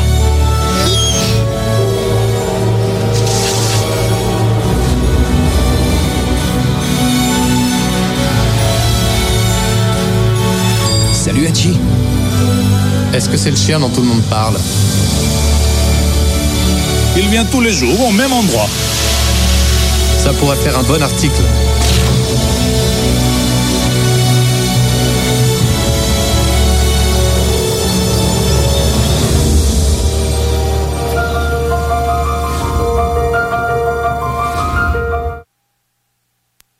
C'est Hachi. Et on va se laisser avec ça. Donc, euh, Hachi, un film euh, dans lequel euh, le- le- la version américaine, du moins, donc le rôle principal est interprété ben, par un chien, en fait. Mais sinon, c'est Richard Gere également qui est là. Et c'est un film. Mais sincèrement, euh, quand on y repense, là, l'histoire, il n'y a pas grand-chose. Tu sais, pour tenir en haleine euh, un cinéphile pendant deux heures, il me semble qu'il n'y a pas grand-chose là. Mais moi, j'ai pleuré comme une gamine. J'ai pleuré comme une gamine. Et quelle, euh, quelle histoire, hein? Euh, Hachi, donc connu au Japon sous le nom de Hachiko. Je pense d'ailleurs le, le, le, le- film original au Japon porte ce nom-là. Euh, c'est un, un, Akita Inu. D'ailleurs, c'est une belle bête. Sûr, c'est sûr et certain. Je sais pas c'est quoi les chiffres, mais c'est sûr que les chiffres ont dû exploser sur l'Akita Inu, euh, la popularité de, de, de, ce chien euh, japonais, mais un, beau petit chien, vraiment une belle bête qui euh, une allure un peu particulier, un peu il ressemble un peu à un renard. euh, il y a cette espèce d'élégance là. Euh, donc il est devenu très populaire évidemment euh, grâce à ces films là ici en territoire américain. J'imagine qu'au Japon il était déjà quand même euh, assez populaire. Ce qui s'est passé en fait c'est une- c'est tiré d'une histoire vraie ça, c'est c'est fou, hein, c'est que euh, y a une relation tellement profonde qui s'installe entre le maître et le chien que euh, lorsque le maître, à un moment donné, va, va décéder, mais tous les jours, à la même heure, le chien qui partait à la gare pour aller retrouver son maître qui finissait de travailler, euh, ben, il va toujours par la suite euh, euh, se rendre là, attendre son maître, ben, qui évidemment n'arrivera jamais parce qu'il est décédé. Alors, c'est un peu l'essence du film. Je vous dis, c'est pas un film... il n'y a pas euh, plein de revirements de situation, il n'y a pas de grande surprise. Ben, je sais pas pourquoi. Ça fait ça fait le travail. Il y a plein de films qu'on aurait pu parler, là. Mais euh, ouais, c'est ça. Alors, c'était un peu plus léger cette semaine. On va se retrouver la semaine prochaine avec de beaux invités et on aura évidemment encore une fois beaucoup de plaisir. Pour l'instant, je vous invite, si vous, vous voulez réécouter les passages, parce qu'on a eu vraiment, là, je suis très fier de ça, on a eu vraiment de beaux invités, des gens passionnés à la voix de Rufus. Allez euh, sur la page de la voix de Rufus. Vous voulez entendre parler d'éleveurs euh, que ce soit de, de Rottweiler, que ce soit du, du euh, bu- bulldog américain, que ce soit du berger de Beauce, du Rhodesian Ridgeback, de, de tous les autres chiens euh, d'éleveurs euh, qui, sont venus ici, que ce soit euh, Martin Letendre, le spécialiste en alimentation canine, les François Labbé, d'autres spécialistes dans l'éducation canine. On a vraiment eu de beaux invités. Allez donc sur la page Facebook de la voix de Rufus pour aller retrouver tout ça. Pour l'instant, c'est tout pour nous. On vous laisse vraiment de bonnes mains. On, va, on s'occupe bien de vos oreilles ici. Euh, je vous dis, vous allez voir, vous allez avoir bien du plaisir, bien du plaisir dans vos oreilles, parce que là, c'est le Parti 969 qui va prendre les choses en main. Alors, euh, ben, bonne soirée à tous, à toutes que vous la passez en partie à l'extérieur parce qu'il fait beau, c'est confortable, c'est intéressant, mais un peu de son, un peu d'ambiance, un peu de party 969. Pourquoi? Parce que vous le méritez. De notre côté, c'est terminé. À samedi prochain, 16h pour la voix des guerriers, 17h30 pour la voix de Rufus.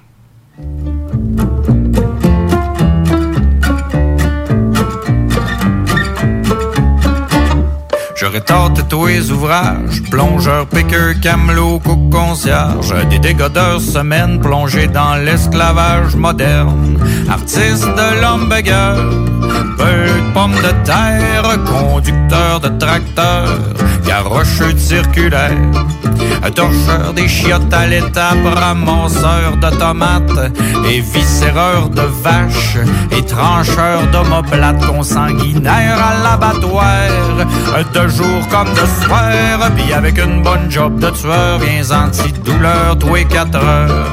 Mais j'ai tout gris ça là, jamais t'as fait plus que six mois. J'ai tout gris ça là, jamais t'as fait plus que six mois. J'étais sacré tout là, pis c'était pas plus compliqué que ça. Vendangeur de moisissures nobles, coupeur d'arbres, coupeur de drogue, macaque d'un monkey show, putain musical d'un corbeau. Tombé d'un hélicoptère dans le fond des territoires avec un simple sac de survie, une pioche puis un fusil. Cueilleur d'un champ d'insecticides, vendeur de rêves d'acide liquide, ployeux tuyaux de gaz naturel, arracheur de chanterelles et mondeur de pommiers, cireur de plancher, puis seul le concierge sait que sol facile à cirer, domicile adoré, ben il faut ce qu'il faut, faut bien gagner sa vie, t'as le radio bingo tous les jeudis, y'a ça dans ma nouvelle terre d'accueil, du radio bingo, puis belle la mouche à chevreuil.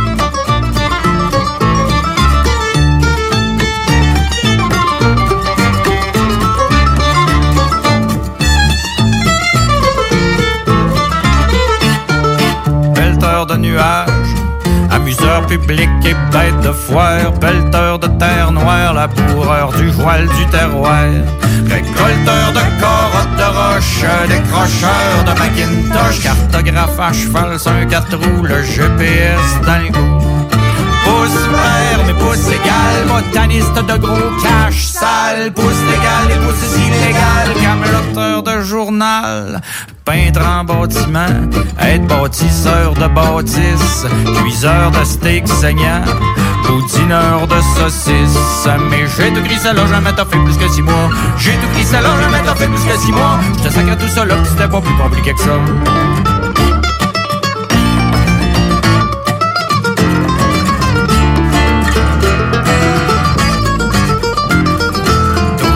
Graisseur de pain, femme de chambre masculin, déboucheur de drain des tire-bouchonneurs de vin. Barman et boss boy, all dresseur de hold Puis assis-toi, tiens-toi ben, j'ai même gardé les enfants de mes voisins. Instituteur à coups d'accords, de guitare, de riff, de lick, de pentatonique. Déchargeux de charges électriques dans le sol de la Colombie-Britannique. Ben, péter ses pipelines en Alberta, en Saskatchewan. Cherry picker même au clair de lune, trieur de fruits en enviré légumes. Il faut ce qu'il faut, faut bien gagner sa vie, radio bingo tous les jeudis. Y'a ça dans ma nouvelle terre d'accueil, du radio bingo, pis ben la mouche à chevreuil.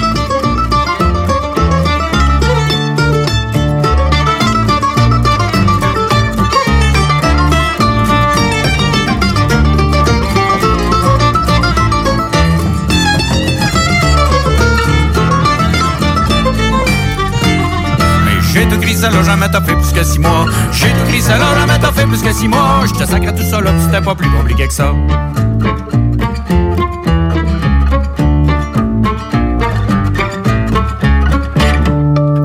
Gagner sa vie qui disent. Puis pour ça, la radio bingo semble l'alternative. Ça tente pas partout d'aller faire ma pute dans le showbiz. Je veux garder la personnalité d'un pot de cheese whiz. Parce que le para, la personnalité, le goût d'agrémenter de la personnalité. Parce que le para.